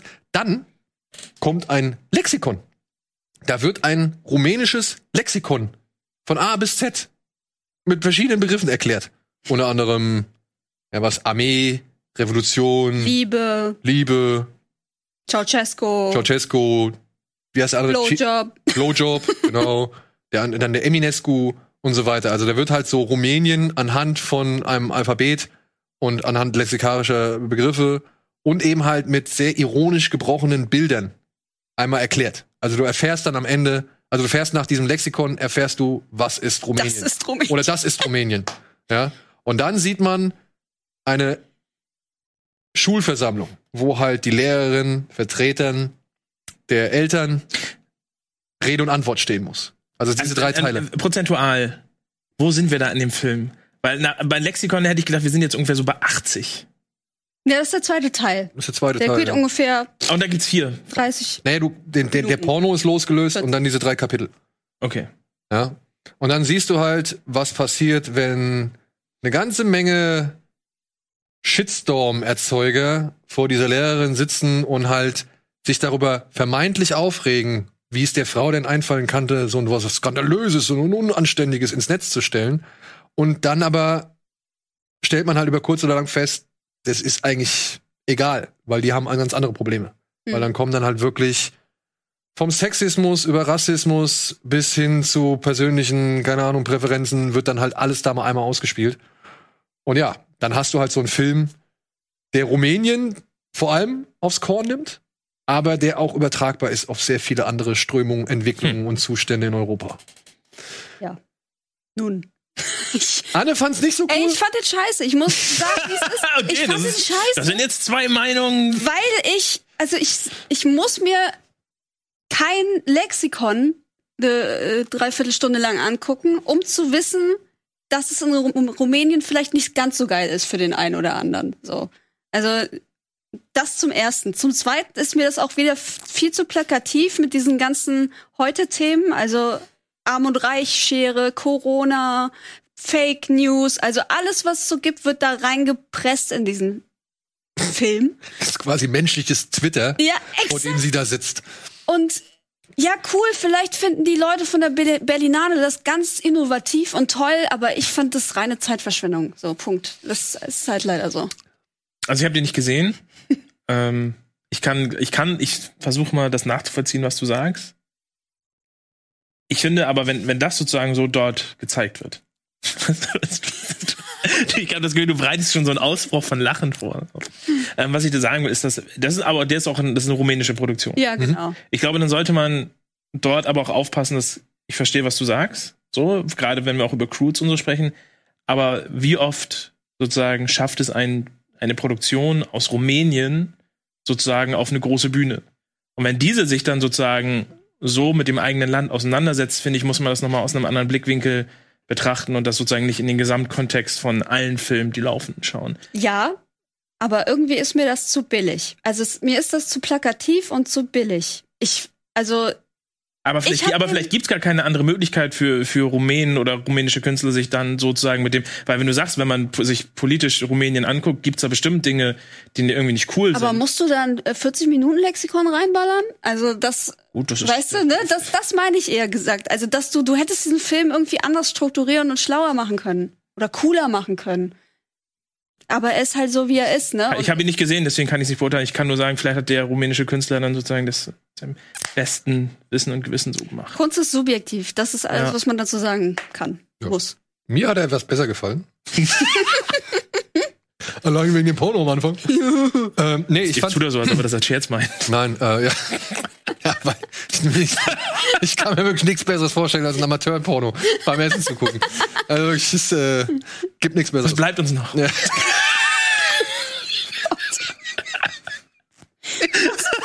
Uns noch. nicht viel. Ja. Gut, ähm, ich fand ihn ein bisschen besser. Ich fand, da waren ein paar spannende Gedanken drin. Ich kannte, ich kannte aber auch, und da muss ich hinzufügen, das ist vielleicht dann so ein bisschen ähm, das Glück. Der Regisseur Radu Jude oder Radu, Radu Jude, ich weiß nicht, wie er genau ausgesprochen, der wird halt, der wird halt wirklich Radu, R-A-D-U und dann Jude geschrieben, also R-U, J-U-D-E. Und ich weiß nicht, wie man das richtig ausspricht. Wahrscheinlich spricht man das auf Rumänisch nochmal ganz anders aus. Aber von dem kannte ich halt uns, oder mir ist es egal, wenn wir als Barbaren in die Geschichte eingehen. Das war ein Film, den er vorher gemacht hat, wo es ebenfalls darum ging, dass, äh, oder beziehungsweise wo er ebenfalls die rumänische Vergangenheit aufgearbeitet hat, unter anderem ihre Mitwirkung im Zweiten Weltkrieg, äh, bei, also den, im Zweiten Weltkrieg und dann eben auf Seiten der Nazis. Also wie die halt ähm, mit den Nazis zusammen oder gearbeitet oder kooperiert haben. Und da geht es darum, dass eine Dokumentarfilmerin diese Kooperation der Rumänen mit den Deutschen nachstellen möchte. Und deswegen engagiert sie sehr viele Schauspieler oder noch Zeitzeugen oder sonst irgendwas, die sich halt, äh, die das halt einmal reenacten sollen. Und dabei kommen halt auch wirklich, da merkst du halt, okay, wie tief diese ganzen ähm, Strömungen und Gedanken und wie tief da gewisse, ja, wie, tief da ein gewisses Hassverständnis noch vor, vorherrscht. So. Und hier bei dem Film ähnlich, ne? Also da wird halt ständig. Ja, aber dann hat ja, aber dann hat ja der Regisseur zumindest schon mal so eine, sowas wie eine Handschrift, dass er sich, dass er vielleicht nicht so ganz zufrieden ist mit der Entwicklung Nein. seines Landes. Also es wird auch wirklich, es wird immer wieder irgendwie darauf hingewiesen, wie viel Verfehlungen dieses Land begangen hat. Zum Beispiel, wenn es hieß, ja, die Kirche hat sich verschworen, neutral zu bleiben, hat sich geschworen, neutral zu bleiben oder verpflichtet, neutral zu bleiben. Aber als die Revolution in, in, Rumä äh, in Rumänien stattfand, haben sie den Revolutionsflüchtlingen, die von der Armee gejagt worden sind, die Tür verweigert. Beziehungsweise haben sie nicht in, ins Gotteshaus gelassen, obwohl sie doch gesagt haben, eigentlich ist es egal. So. Also da werden halt wirklich anhand dieses Alphabets immer sehr viele sag ich mal, Sachen in Kontext gesetzt und halt auch in, in, in Kontrast gesetzt oder in, Gegen, in, in, ja, in, in die Antithese gesetzt, so was gezeigt wird oder was erzählt wird. Und da waren schon ein paar spannende Sachen dabei. Und ich muss auch sagen, ich fand diese Versammlung, diese Schulversammlung, da musste ich schon lachen. Ja, ich musste auch ab und zu lachen. Das ist ja noch nicht das Ziel. Also ich kritisiere ja nicht diesen Film an sich, sondern ich kritisiere, wie er gemacht ist. So, dass mir das einfach ein bisschen zu Direkt.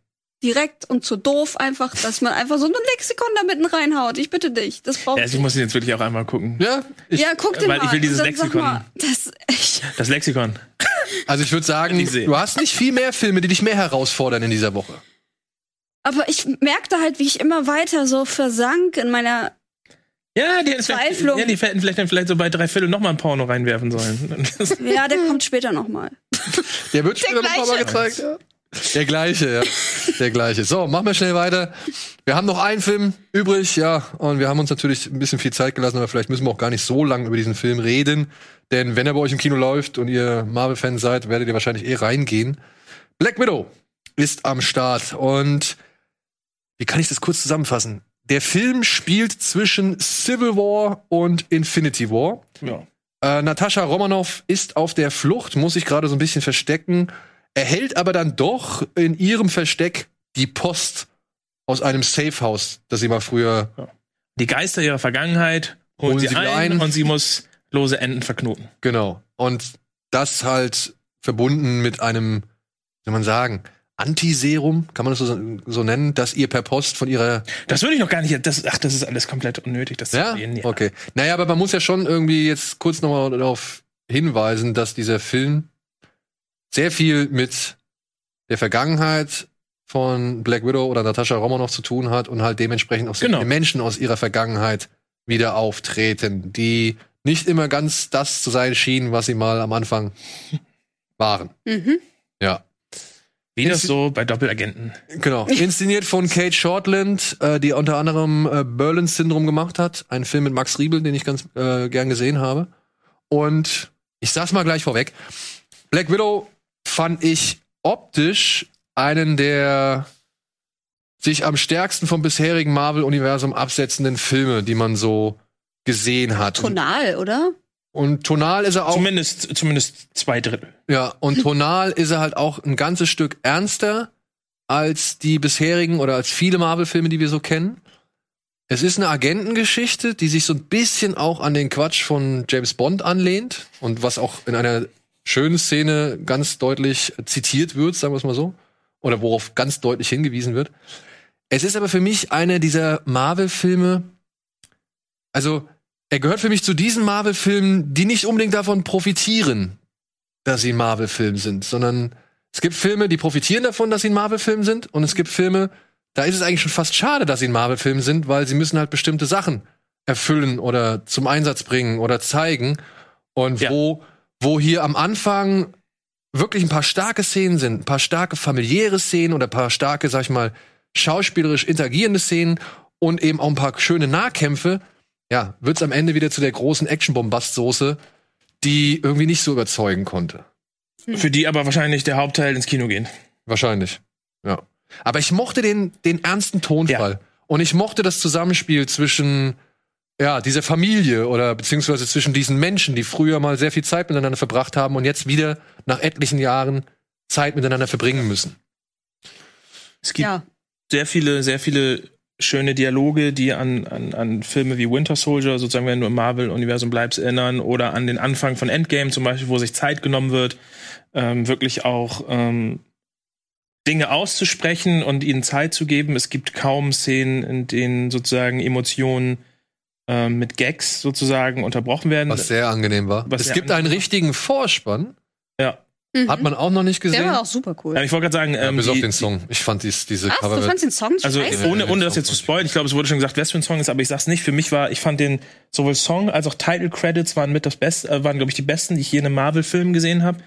Die haben, die haben mich krass emotional erwischt auf einmal. Das habe ich, damit habe ich überhaupt nicht gerechnet, dass auf einmal sowas kommt, was man sagen kann. Es wird sozusagen, das, der Film ist ja keine Origin Story, sondern es ist ja ein In-Between, es ist kein Sequel, ein Ja. Prequel so. One-Off-Abenteuer. One-Off-Abenteuer. Ähm, und ähm, sozusagen die Origin-Story sozusagen wird sozusagen in den gesamten Title-Credits sozusagen ähm, relativ clever erzählt und eingeblendet, um eine emotionale nochmal Basis irgendwie der, der Figur zu geben.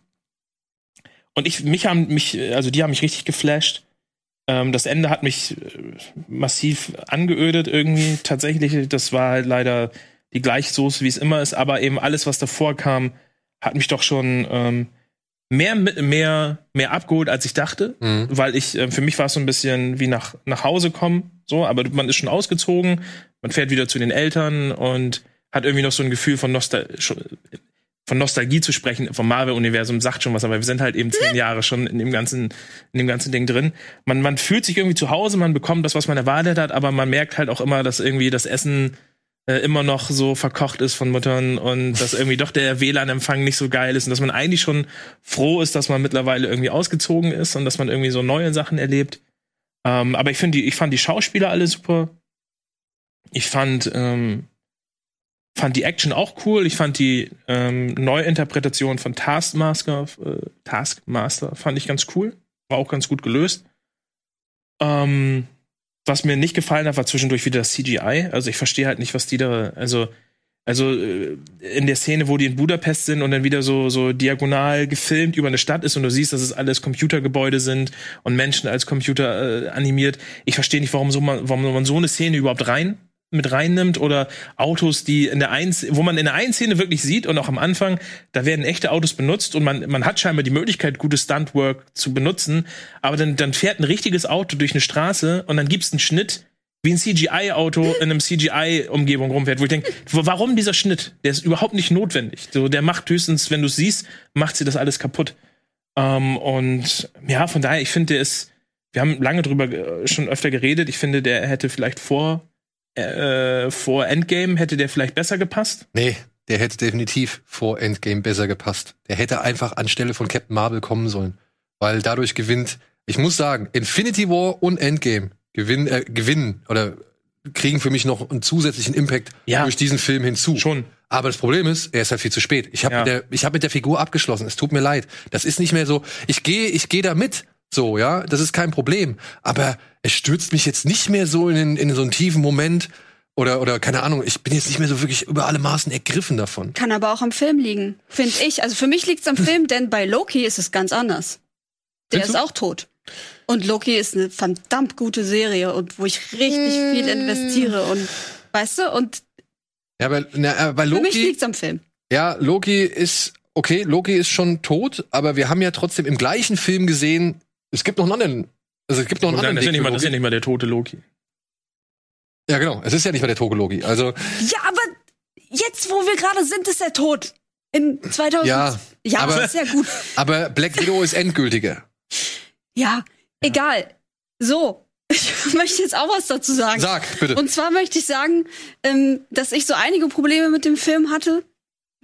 Ähm, der, das Schlimmste war für mich, glaube ich, es gibt zwei Sachen, die ich unerträglich fand. Und das war der russische Akzent von Florence Pugh und von David Harbour. Ja. Furchtbar. Du, ich find's mittlerweile anmaßend, dass amerikanische, britische Schauspieler, ähm, die eine nicht amerikanische, britische Person spielen, dann versuchen, den Akzent irgendwie hinzukriegen. Ich würde mich sehr, also ganz ehrlich, mich interessiert, wer von euch da draußen vielleicht Russlanddeutscher ist, wie ihr das aufnehmt. Also könnt ihr das ernst nehmen? Ich könnte das nicht ernst nehmen. Also ich fände das, ich finde es ganz schlimm. Dann David Harbour an sich, seine Rolle, versucht da so ein bisschen die Marvel-Komik reinzukriegen, die aber in diesem Setting vollkommen fehl am Platz ist und nur nervt. Also mich hat, ich. mich hat er auch genervt. Ich fand es furchtbar. Ähm, und dann gibt's noch ganz viele andere Sachen, die, die ich nicht so geil fand. Deswegen, also ich liebe eigentlich Natascha Romanoff und ich mochte sie so gerne und dass sie in äh, letzten Endes in Endgame gestorben ist, war echt ein bisschen hart. Und dann so einen Film zu sehen, wo ihr, der ihr eigentlich überhaupt nicht gerecht wird und wo, also ich finde, da hätte man besser eine Origin-Story erzählen können, die quasi im Vorspann abgehandelt wird. Das hätte mich mehr interessiert, weil alles, was da passiert ist in dem Film, war mir so egal. Ich fand es so, pff, ja und? Also ich hab mit denen irgendwie nicht connected. Hab da keinen Bezug zugekriegt. Also wenn ich wen kritisieren müsste, wäre das auch Florence Pugh, weil ich mag diese nach unten gezogene Mundwinkel und dann bin ich der absolut Ja. Coolste, der sofort deinen Satz vorhersieht, den du eigentlich gerade sagen möchtest. Das ging mir dann auch irgendwann, Das das fand ich einen, einen Tick zu much in einem Film, der eigentlich sehr um Bodenständigkeit und Realismus und, und Normalität irgendwie bemüht ist, so. Fand ich sie und David Harbour waren für mich schon Fremdkörper, so, aber auch nicht stark genug, um sagen zu müssen, ich fand den oder Film jetzt irgendwie vollkommen misslungen so. Ich fand, wie gesagt, diese ganzen familiären Momente echt am stärksten in diesem Film. Alles, was so Interaktionen zwischen einzelnen Figuren waren, das fand ich richtig cool. Nahkämpfe hatten wir uns ja auch schon so ein bisschen drüber ausgelassen. Hier und da. ein sehr viel, sehr viel Schnittwerk immer Ja, drin, ne? Also es ist in der Zeit von John Wick und The Raid und so ist, ist es schwer, sowas zu machen. Das hat mich, ich habe letztens tatsächlich noch mal alle vier Bourne-Filme irgendwie an einem Wochenende durchgeguckt, weil Bourne ja damals sozusagen die ersten Filme waren, die sozusagen eine neue Art von Nahkampf irgendwie produziert haben. Und das ist leider immer noch genau so hakelig. Ja. Also ähm, interessanterweise merkt man aber auch sehr viel Parallelen auch zu den Bourne-Filmen, finde ich, auch in dem, in dem Film. Ja, die Kämpfe waren, waren, schon- waren schon okay, aber es, ist, halt- es gibt halt Filme, die es besser machen. Ja, und wenn ich dann so einen Panzerwagen hab, der durch die Straße fährt Und auf einmal schlittert der gegen die Wand und fühlt sich an, als wäre der irgendwie aus. ein Matchbox-Auto, Ja, genau, ja, ja, ja. Ja, dann ist es halt auch ein bisschen schade. So. Das sind halt so die Sachen, weiß ich nicht, die reißen mich dann halt doch irgendwie wieder raus. So, Ja, ich, ich finde, der ist halt ein, ich finde, der, der, man kann den Film ganz gut wirklich auch zu so einem, zu so einem One-Shot-Comic irgendwie vergleichen. So, das ist einfach eine Geschichte, die einfach zusätzlich erzählt wird, die jetzt nicht großartig irgendwie was zum gesamten Universum irgendwie beiträgt, sondern es ist einfach ein Abenteuer von vielen, was erzählt wird. Ähm, ich finde, dass ich finde es schön, dass Scarlett Johansson sozusagen die Möglichkeit dann am Ende nochmal bekommen hat, sozusagen alleine in einem Film ähm, sozusagen dazustehen ähm, und ihre Rolle auszuarbeiten, was mir so ein bisschen gefehlt hat. Ich, bei David Harbour bin ich, finde ich ja, finde ich, mich hat er jetzt nicht genervt. So, ich sehe ihn eher als er ist halt sozusagen wirklich diese Comicfigur, die in so einem Film irgendwie, die man mit reinnimmt, die irgendwo da sein muss. Ob man, das ist dann einfach eine Frage, ob man, ob man Fan von einem Comic Relief ist oder nicht. Und ich finde im Marvel-Film, das passt. Es gab definitiv schon schlimmere Comic Reliefs in Marvel-Filmen. Oh, was denn? Welchen würdest du als schlimmer bezeichnen? Drax. Drax? Was? Wow. Also in der Szene, wo in der Szene von von Infinity War, wo Gamora und und Dings und er den macht, also oder oder das Träne wegwischen von Dr. Strange's Mantel, also ich finde da hat also vor allem er hat zwar er war nervig und seine Sprüche, aber die einzige Slapstick Szene, die er irgendwie hatte, war dieser herunterfallende Hubschrauber. Also der Film hat nicht allzu viele übertriebene Kom er ist halt ein alter äh, im, im Kommunismus festhängender, zynischer Bauer, der irgendwie großmäulig Ja, ist, aber Der vorher aber in der, in der Anfangsszene akzentfrei gesprochen hat und, weißt du, und eigentlich ein war relativ eigentlich- cooler Typ war so. naja, So, er hat so Akzent, wie er am Anfang so installiert wird, finde ich, unterscheidet sich das schon sehr Ja, von dem Menschen, den wir halt später sehen. Okay, der saß dann irgendwo in diesem Hightech-Knast und keine Ahnung was, ja, so, aber ich muss auch sagen, er war mir einfach eine Spur too much. Ich, er ist mir nicht richtig auf den Sack gegangen, nur ich wollte ihn immer am wenigsten sehen. Ja, wenn du, also wenn, wenn Ja, also ich wollte ihn auch nicht sehen, aber mich hat er jetzt auch nicht gestört. Also der war, also der war halt eingesperrt irgendwo in, in, in der Arktis mit irgendwelchen bekloppten russischen Verbrechern. Also was erwartet man, was da für eine Figur dann am Ende bei rauskommt, wenn der nach 20 Jahren immer noch fragt, ob Captain America immer noch sozusagen. ja, aber Und Florence Pugh war für mich mich mit das Beste am Film. Echt? Ich, ich fand, die hat, die hat so viel Schwung in diesen Film reingebracht und auch hat auch noch mal belebt, eine, eine Scarlett Johansson einfach noch mal auch schauspielerisch auf ein neues Niveau zu heben, was die Dialoge und die Screen Presence der beiden angeht, wo du halt auch einfach merkst, dass eine, obwohl man es ihr einfach auch nicht ansieht, eine Scarlett Johansson mittlerweile auch schon ewig lange Schauspielerin ist und Florence Pugh jetzt sozusagen die neue Generation auch von Schauspielern ist. Das war ja schon fast eine Fackel, Fackelübergabe an Florence Pugh. ja du, also Und- die Figur an sich von Florence Pugh, die fand ich nicht schlimm. Hm. Die fand ich, die habe ich fand- sogar gern fand, gesehen. Ich fand ihr schauspielerisches war genau, war genau, du hast gesehen, die eine ist die, die, die, die junge Schwester, sozusagen, die, die nervige junge Schwester, die sozusagen noch irgendwie voll hip im Leben ist und sich über, über, über unnötige Dinge irgendwie großmäulig Gedanken macht, während die so in andere. die Pockets. Ja, ja, ja. Und während die andere halt schon das alles hinter sich gelassen hat und sozusagen in, in, in einer neuen Welt sozusagen ihr, ihre Ruhe gefunden hat. Und ich finde, das, das arbeitet der Film halt echt sehr schön raus. Was ich, was mich tatsächlich richtig genervt hat, dass sie in Budapest waren, aber man nicht wirklich rausfindet, weil das ja, war ja der Running Gag vorher immer zwischen Hawkeye und Black Widow. Da wurde ja immer Was gesagt, da passiert? was in Budapest. Und dann gibt's nur eine Szene, die kurz darauf auf, abzielt. Und ich hab gesagt, okay, aber kein Rückblick. Also das, das habe ich mir tatsächlich für den Film gewünscht, dass das aufgeklärt wird Kommt und noch. das. Nee, glaube ich nicht. Ich fand's aber ganz nett, dass nicht an alle fünf Minuten irgendwie an die anderen Filme erinnert wird. Ja, ja, auf jeden Fall. Ja, oder also der Film steht sehr, also tatsächlich kann man den Film fast Losgelöst. Ohne, fast losgelöst und ohne Vorwissen gucken. Und Er ist was anderes. Er ist was anderes. Zumindest die ersten, die ersten zwei Drittel Ja, genau. sind also Leute, die die Winter Soldier gut fanden, werden mit dem, werden den Film mö- mögen. Leute, die Winter Soldier nicht gut fanden, werden, glaube ich, mit dem Film auch zumindest am Anfang Probleme haben und am Ende Wie sie das kommen- kriegen, was sie wollen. kriegen das, was sie wollen. Und alle, die sozusagen auf was Neues gehofft haben, werden am Ende wieder sagen, okay. Wie viele schlechte Explosionen und herunterfallende Ja. Ich, ich finde Technikgefängnisse brauchen wir noch. ich find's halt ein bisschen bedauerlich. Der Film zu einem anderen Zeitpunkt wäre Bombe gewesen. Weil er entspricht meiner Ansicht nach schon dem Charakter von Natascha Romanoff, weil die ja auch bei den Avengers immer so ein bisschen das, der bindende Charakter war. Also die hat ja Ja. einen guten Draht zu Hulk oder zu, zu Banner gehabt, zu Captain America und konnte ja auch mit Iron Man oder mit, mit, mit Tony Stark schon halbwegs Sie hat super oft gesagt, die Avengers sind meine Familie. Genau. Und jetzt sich noch mal um diese andere Familie zu kümmern, ähm, finde ich, entspricht ihrem Charakter. Also das Das, ist auf jeden Fall, klar. ja und da finde ich, äh, ist, ist es auch ein schönes Schlussstatement, was man zu dieser Figur noch mal gesetzt hat, was aber halt schon in Einzelteilen, wie gesagt, einfach viel weniger Marvel-Film hätte sein müssen, als es letztendlich ist. Ich finde, das Beste am Film ist die Post-Credit-Scene. Ah, ja. Ja, liebe Leute, ne, wenn ihr die verstehen wollt, guckt euch noch mal Falcon and the Winter Soldier an. Da ist es, glaube ich, ganz hilfreich, um die After-Credit-Scene von Ja. Black Widow verstehen zu können. Ja. So, jetzt haben wir wirklich lang genug geredet Mann. und wir haben viel zu viel. Wir haben eigentlich noch so viele Sachen auf der Uhr, aber ich glaube, wir müssen jetzt hier einfach mal Schluss machen. ich traue Ja? mich schon. Ich Nein, mich sollten, schon. wir sollten nachfragen. Für Streamit, wie viele Streamit-Filme haben wir noch? Ah, wir haben zu viel. Vier. Vier. Haben wir nicht noch ein Gewinnspiel? Stimmt, wir haben noch ein Gewinnspiel. Scheiße. Wir haben ein Gewinnspiel. Gregor, es tut mir, es tut mir, es tut mir sehr leid, Gregor. Du musst jetzt einfach mal kurz ein bisschen später anfangen. Ähm, können wir die Tafel von, von den Streaming-Tipps in den Mediatheken noch mal kurz einblenden? Ich traue mich schon gar nicht, irgendwas zu fragen. Ich werde, da sind, jetzt alle schon in der Regie. Oder soll Da, hier. So, hier. Wer mal ein bisschen was Schräges möchte, der sollte sich die Happiness of the Katakuris anschauen. Ein Film von Takashi Miike über eine Großfamilie, die ziemlich große Scheiße oder Schlamassel baut. Ähm, Birds of Passage, das grüne Gold der Wayuu, ist so ein bisschen Narcos aus der Indianerperspektive, beziehungsweise der äh, Einwohner, Ureinwohnerperspektive oder Indio-Perspektive. Kann ich empfehlen. Läuft gerade auch eine Art Medi- Mediathek. Jugend ohne Gott ist nicht die, ich glaube, es ist nicht das Plakat, wenn ich das richtig sehe, ist das Janis Niewöhner da hinten.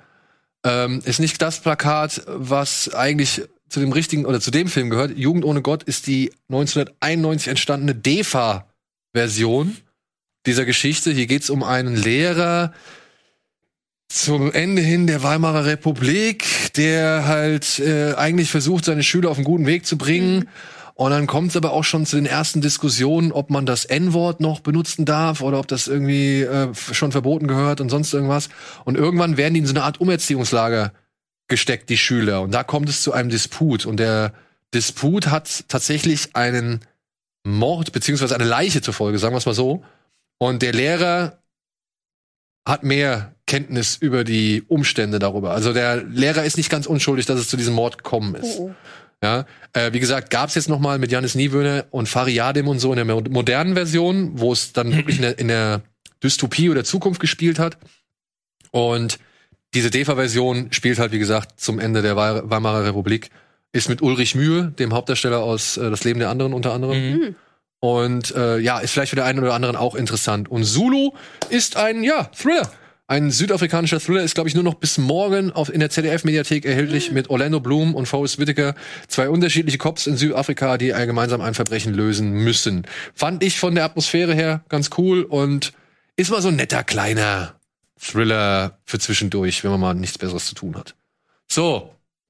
Und jetzt, glaube ich, können wir streamen. Komm, hau die Knaller jetzt raus. Da waren nämlich einige. Ja, Hotshots 1 und 2 laufen Um- ab morgen auf Disney Plus. Must watch. Äh. Muss man gucken, Ja. oder? Ja. Ja, Hotshots. Dann Game Night läuft ab dem 12.07. auf Amazon. Game Night nochmal. Das war der mit Jason Bateman und ähm, Rachel McAdams, die halt immer so Spieleabende organisieren und, Und dann kommt einmal- irgendwann sein Bruder und sagt halt, oh, ich habe hier ein super Spiel und dann läuft alles aus dem Ruder Ja. und sie wissen nicht, ob das noch Spiel ist oder oder oder echt und das fand ich einen sehr unterhaltsamen Film. Stimmt, der war echt ganz lustig. Ja.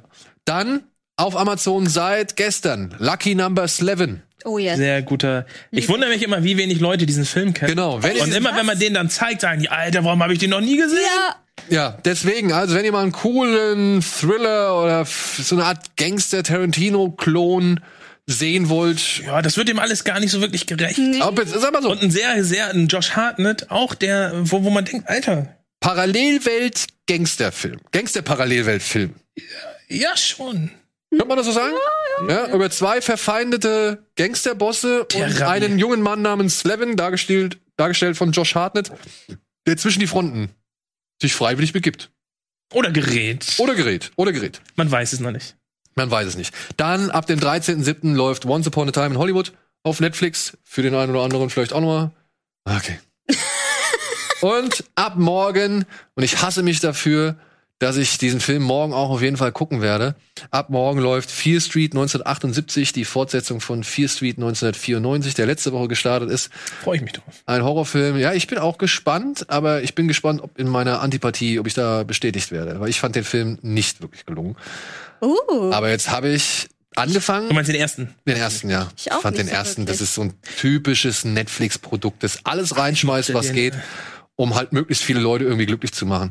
Und dann kommt dabei halt so ein tonaler Mischmasch raus, ja, in dem dann plötzlich Ich fand den sehr schön ironisch und sehr augen. Ironisch, wo war denn ironisch? Ich, ich, ich habe auch, also wir haben, wir haben. Ja, der spielt doch auch voll mit den ganzen Horrorfilm-Klischees und, und auf der einen Seite macht er Hommagen und dann nimmt der das. ist auch voll schlecht inszeniert, Alter. Der hat, Findest du? ja, ey, wenn ich am Find ich Anfang, ich, nicht. sehe das Mädchen, also allein schon die erste Szene, ich sehe dieses Mädchen, das sitzt in ihrem Zimmer und schreibt auf ihrem Blog rum und dann äh, streicht sie richtig dick was durch. Umschnitt auf dem Zettel. Alles weiß, nichts durchgestrichen. Wo ich mir denke, Moment, habe ich nicht eben dieses Mädchen gesehen, wie sie da kräftig was durchgestrichen hat? Hm.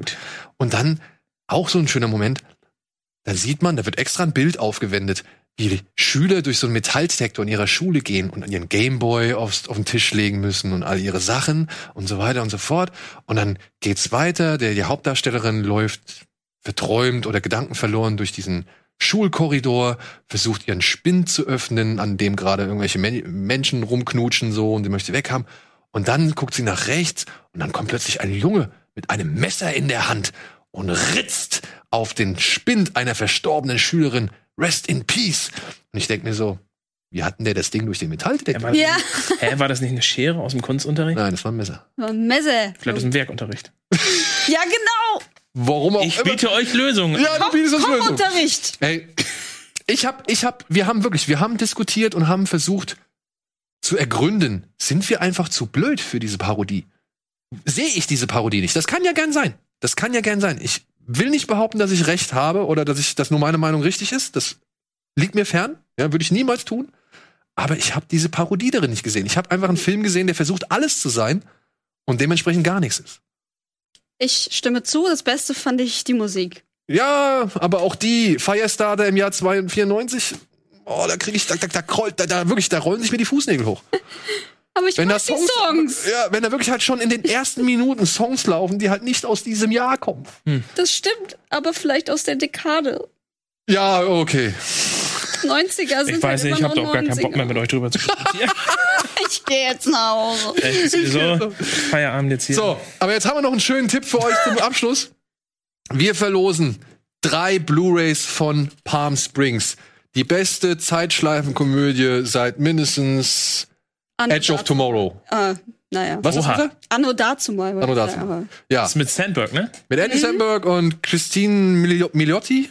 Wie heißt sie? Christine Milian. Miliotti. Christine Miliotti. äh, lief schon auf dem Fantasy Filmfest, war wirklich ein herzerfrischender Film, habe ich sehr genossen. Ich weiß nicht, habt ihr ihn schon gesehen? Nein. Ich bin leider nicht mehr zugekommen, aber ich gucke ihn auf jeden Fall, weil Ich ich, auch. habe nur Gutes gehört. Und Ja. Zeitschleifen zu zweit sind besser als Zeitschleifen allein. das stimmt. Sag ich Ja. mal so. Ja. Deswegen, wer Bock hat, hier ist ein Link eingeblendet. Zack, da, den könnt ihr da gewinnen. Und ich wünsche euch viel Glück und hoffentlich viel Spaß mit diesem Film. Jetzt sind wir am Ende, oder? Jetzt sind wir, jetzt sind wir auch so mental auch durch, Jetzt sind ich wir mental sagen. durch, ja. Auch ein bisschen Hunger. Vielen Dank, Anne. Sehr gerne. Vielen Dank, Dennis. Ey, ich, ich versuch's gar nicht so dramatisch zu machen. Wir sind ja einfach miteinander verbandelt und dementsprechend werden wir uns auch hier wiedersehen. Dann werde ich bestimmt sicherlich irgendwann wieder so an einem Mittwochabend. Und Dennis, äh, könntest du vielleicht morgen um 12 Uhr? Und ich so, Daniel, ich arbeite ganz normal mittlerweile. Ja, das müsstest du mir vielleicht nochmal, deinen Stundenplan müsstest du mir vielleicht nochmal. Mein weißt du, Stundenplan. Süß. Ja? 9 bis 17 Uhr. 9 bis 17 Uhr? Und wie so. früh muss ich dir Bescheid sagen, damit du mal kommen eine, könntest? eine Woche vorher vielleicht? Eine Woche vorher, okay. Kriegst du das hin? Das krieg ich hin. Das krieg ich hin. Und alles andere kriegen wir hoffentlich auch hin. Ähm, ich wünsche euch viel Spaß mit dem weiteren Programm mit Gregor. Gregor, es tut mir leid. Gregor. Und äh, ansonsten sehen wir uns hoffentlich bei den nächsten Dosenbeats, bei der nächsten Folge bei der Binge. Am Sonntag wird sie hochgeladen oder bei allen möglichen anderen Geschichten, die wir hier machen. Geht gerne bitte ins Kino. Lasst euch nicht abschrecken von irgendwie momentanen Quälereien im Hintergrund oder eben, keine Ahnung. Naja, gut, wenn es nicht bei euch im Kino läuft, ist es halt auch doof. Aber Geht trotzdem ins geht Kino. trotzdem ins Kino, schaut Serien, schaut RBTV und ich hoffe, wir sehen uns nächste Woche wieder hier bei Kino Plus. Dankeschön. Tschüss. Tschüss.